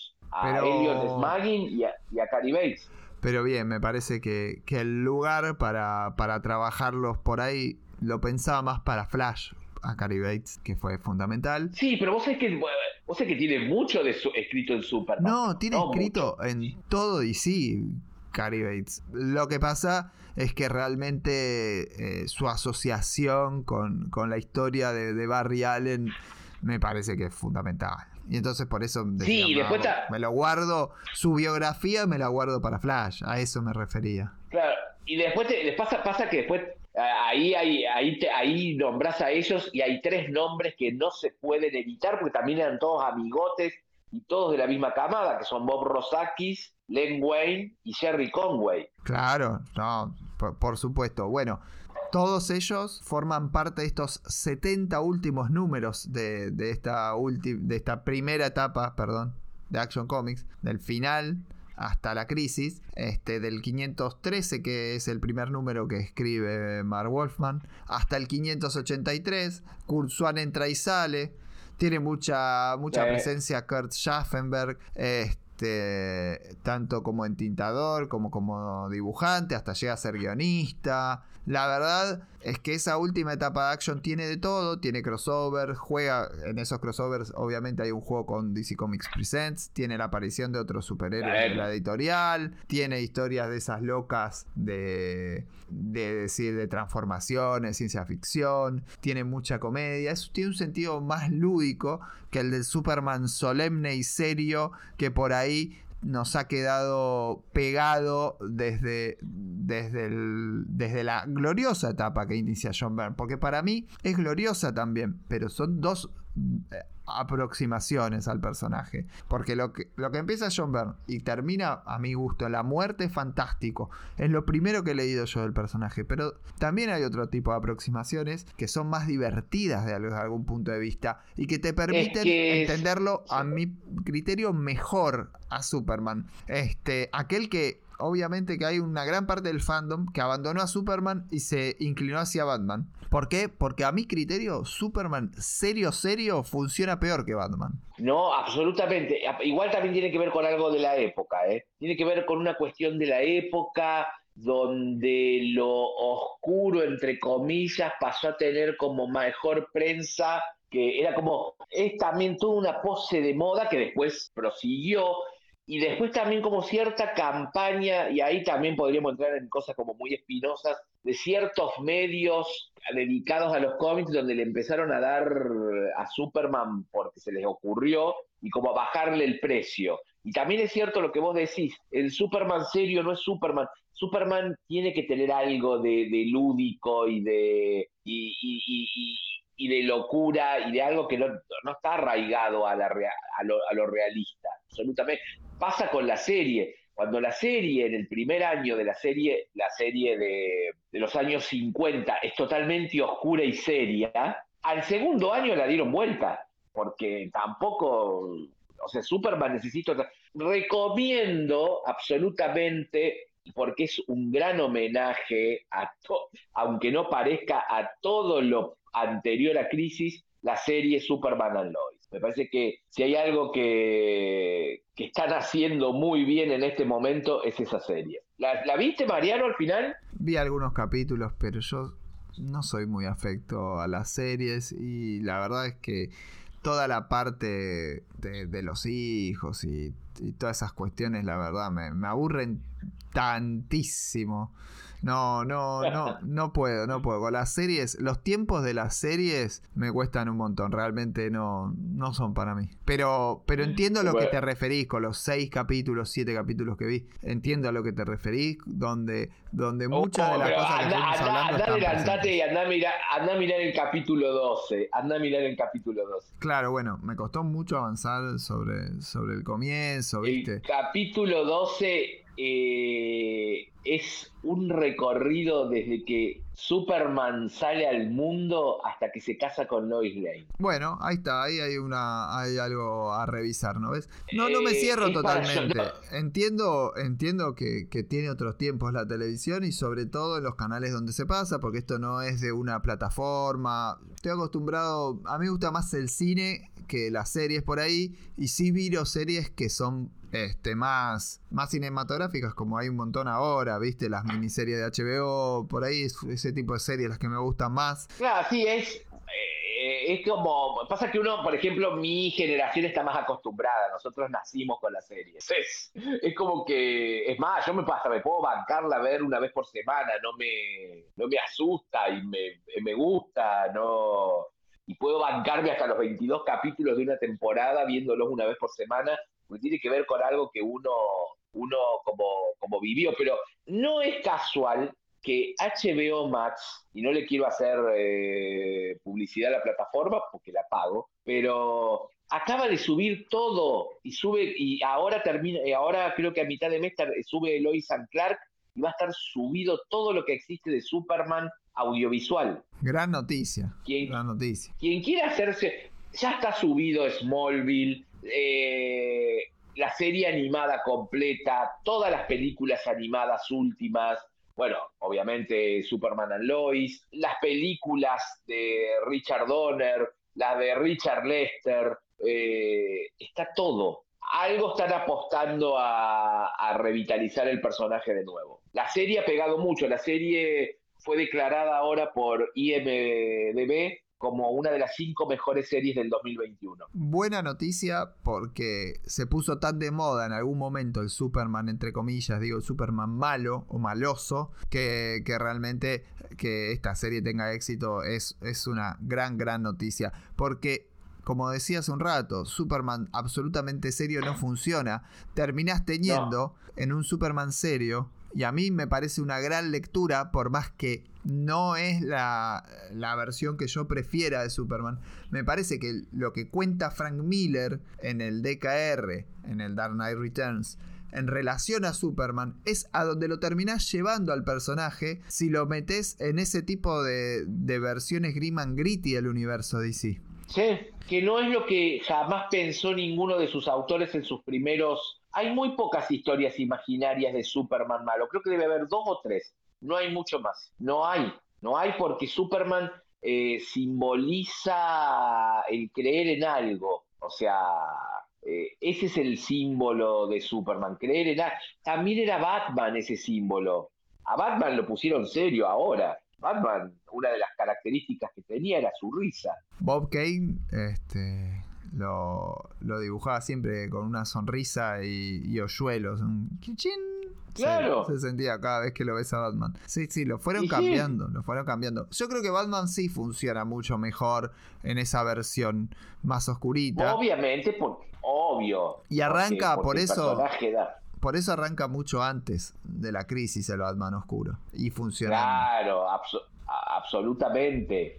Pero, o por ejemplo, que esto también es para otro programa, pero la Wonder Woman loca asesina que han querido hacer en, un momento en New 52, eso no existe. O sea, ¿a, quién se le pasó por la cabeza eso? Bueno, sí sabemos la cabeza. Claro, sí, lo firmó. Eh, o sea, eh, ahí hay un poco de, de y Azarelo. Azarelo, sí, siempre va por ahí, siempre esas, esas ideas de Azarelo tremendas. Ya todo esto, ¿qué, vos porque yo estoy muy, muy salido de las noticias, vos estás como más conectado. ¿Qué de la vida de Didio? No, Didio no, no sé en qué está trabajando, sí, desde que salió de DC ha tenido algunas apariciones en, en canales de YouTube, en podcasting, alguna que otra, pero no, no ha hecho todavía la entrevista esa de de revisar su, etapa a cargo de DC. Yo creo que cuando, a, medida que va pasando el tiempo, voy teniendo una lectura menos, menos anti-Didio, no a favor de... ¿Sabes que Sabés que se viene, sabés que en cualquier momento que viene, volvé Dan que te perdonamos. Yo creo que, estamos cerca de eso en algún punto.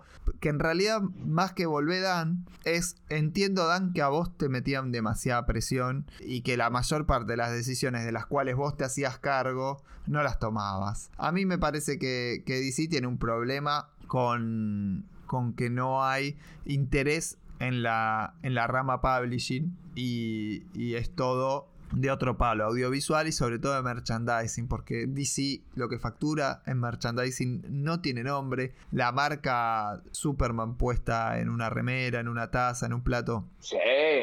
Vale muchísimo más que cualquier otra, o la de Batman también, pero quiero decir, las marcas de DC en general valen muchísimo más que el cine de Marvel. Además, clavarle la marca a algo no es tan caro. Y, creo que están mucho más interesados en eso que en, los dividendos humildes, porque es cierto, humildes que da una empresa editorial. Eh, la industria editorial no deja tanto dinero como otro tipo de cosas. Y yo creo que estaría bueno que alguien que le interese el publishing se haga cargo de esa rama y no seguir. Y Didio me parece que es una víctima de esos manejos empresariales. No es que era tan malo el tipo. A ver, en algún lugar es lo mismo que le pasa a Mort Weisinger 40 años antes. A Mort Weisinger le dicen, vos tenés que facturar, no hay otra.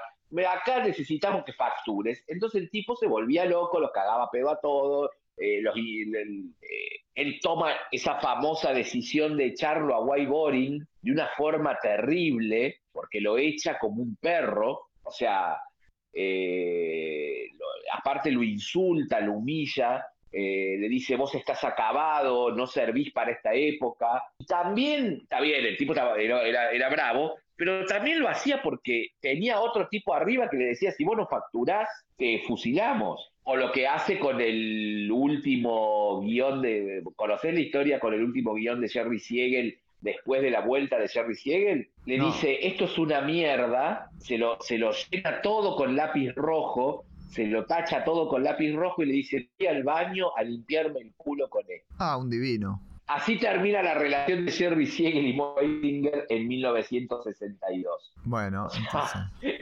complicada. Sí, por eso... No, era un tipo complicado. Pero eh, el tipo tenía que mantener a Superman primero en las ventas. No había otra. Eh, en una época que vos lo dijiste hace un rato, a Batman lo estaban por cancelar todos los años.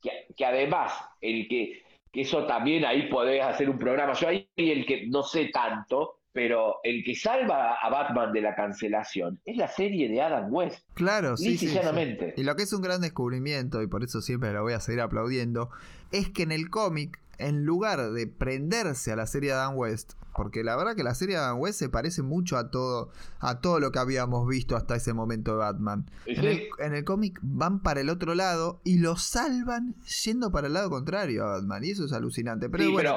Pero, pero, pero, mucho tiempo después que la serie ya estaba cancelada. ¿eh? No tanto, ¿eh? No tanto. Pero bueno, lo vamos a ver en, en, algún programa futuro. No es tanto tiempo después. Acordate que. No, yo te digo ahora, acordate que los años son como años perros. es como te decía que los 25 números eran 5 años. Acordate que 4 años ya es una eternidad en esa época. Sí, pero no, no, no es tanto, de verdad, de verdad que no. Pero bien, eso tal vez sea materia para otro programa. Hoy nos tocó Superman, la verdad, exhaustivo, no se puede quejar nadie. Y, nos quedan un montón de personajes para, para revisar en la precrisis de DC. Muchas gracias, Patricio, por, por acompañarme. No, por favor, gracias, gracias a vos, Mariano, a todos los oyentes que han estado todo este tiempo escuchando. Y bueno, acá seguiremos revisando toda la historia precrisis. Un abrazo grande a todos, nos vemos la semana que viene. Muchos saludos, abrazos.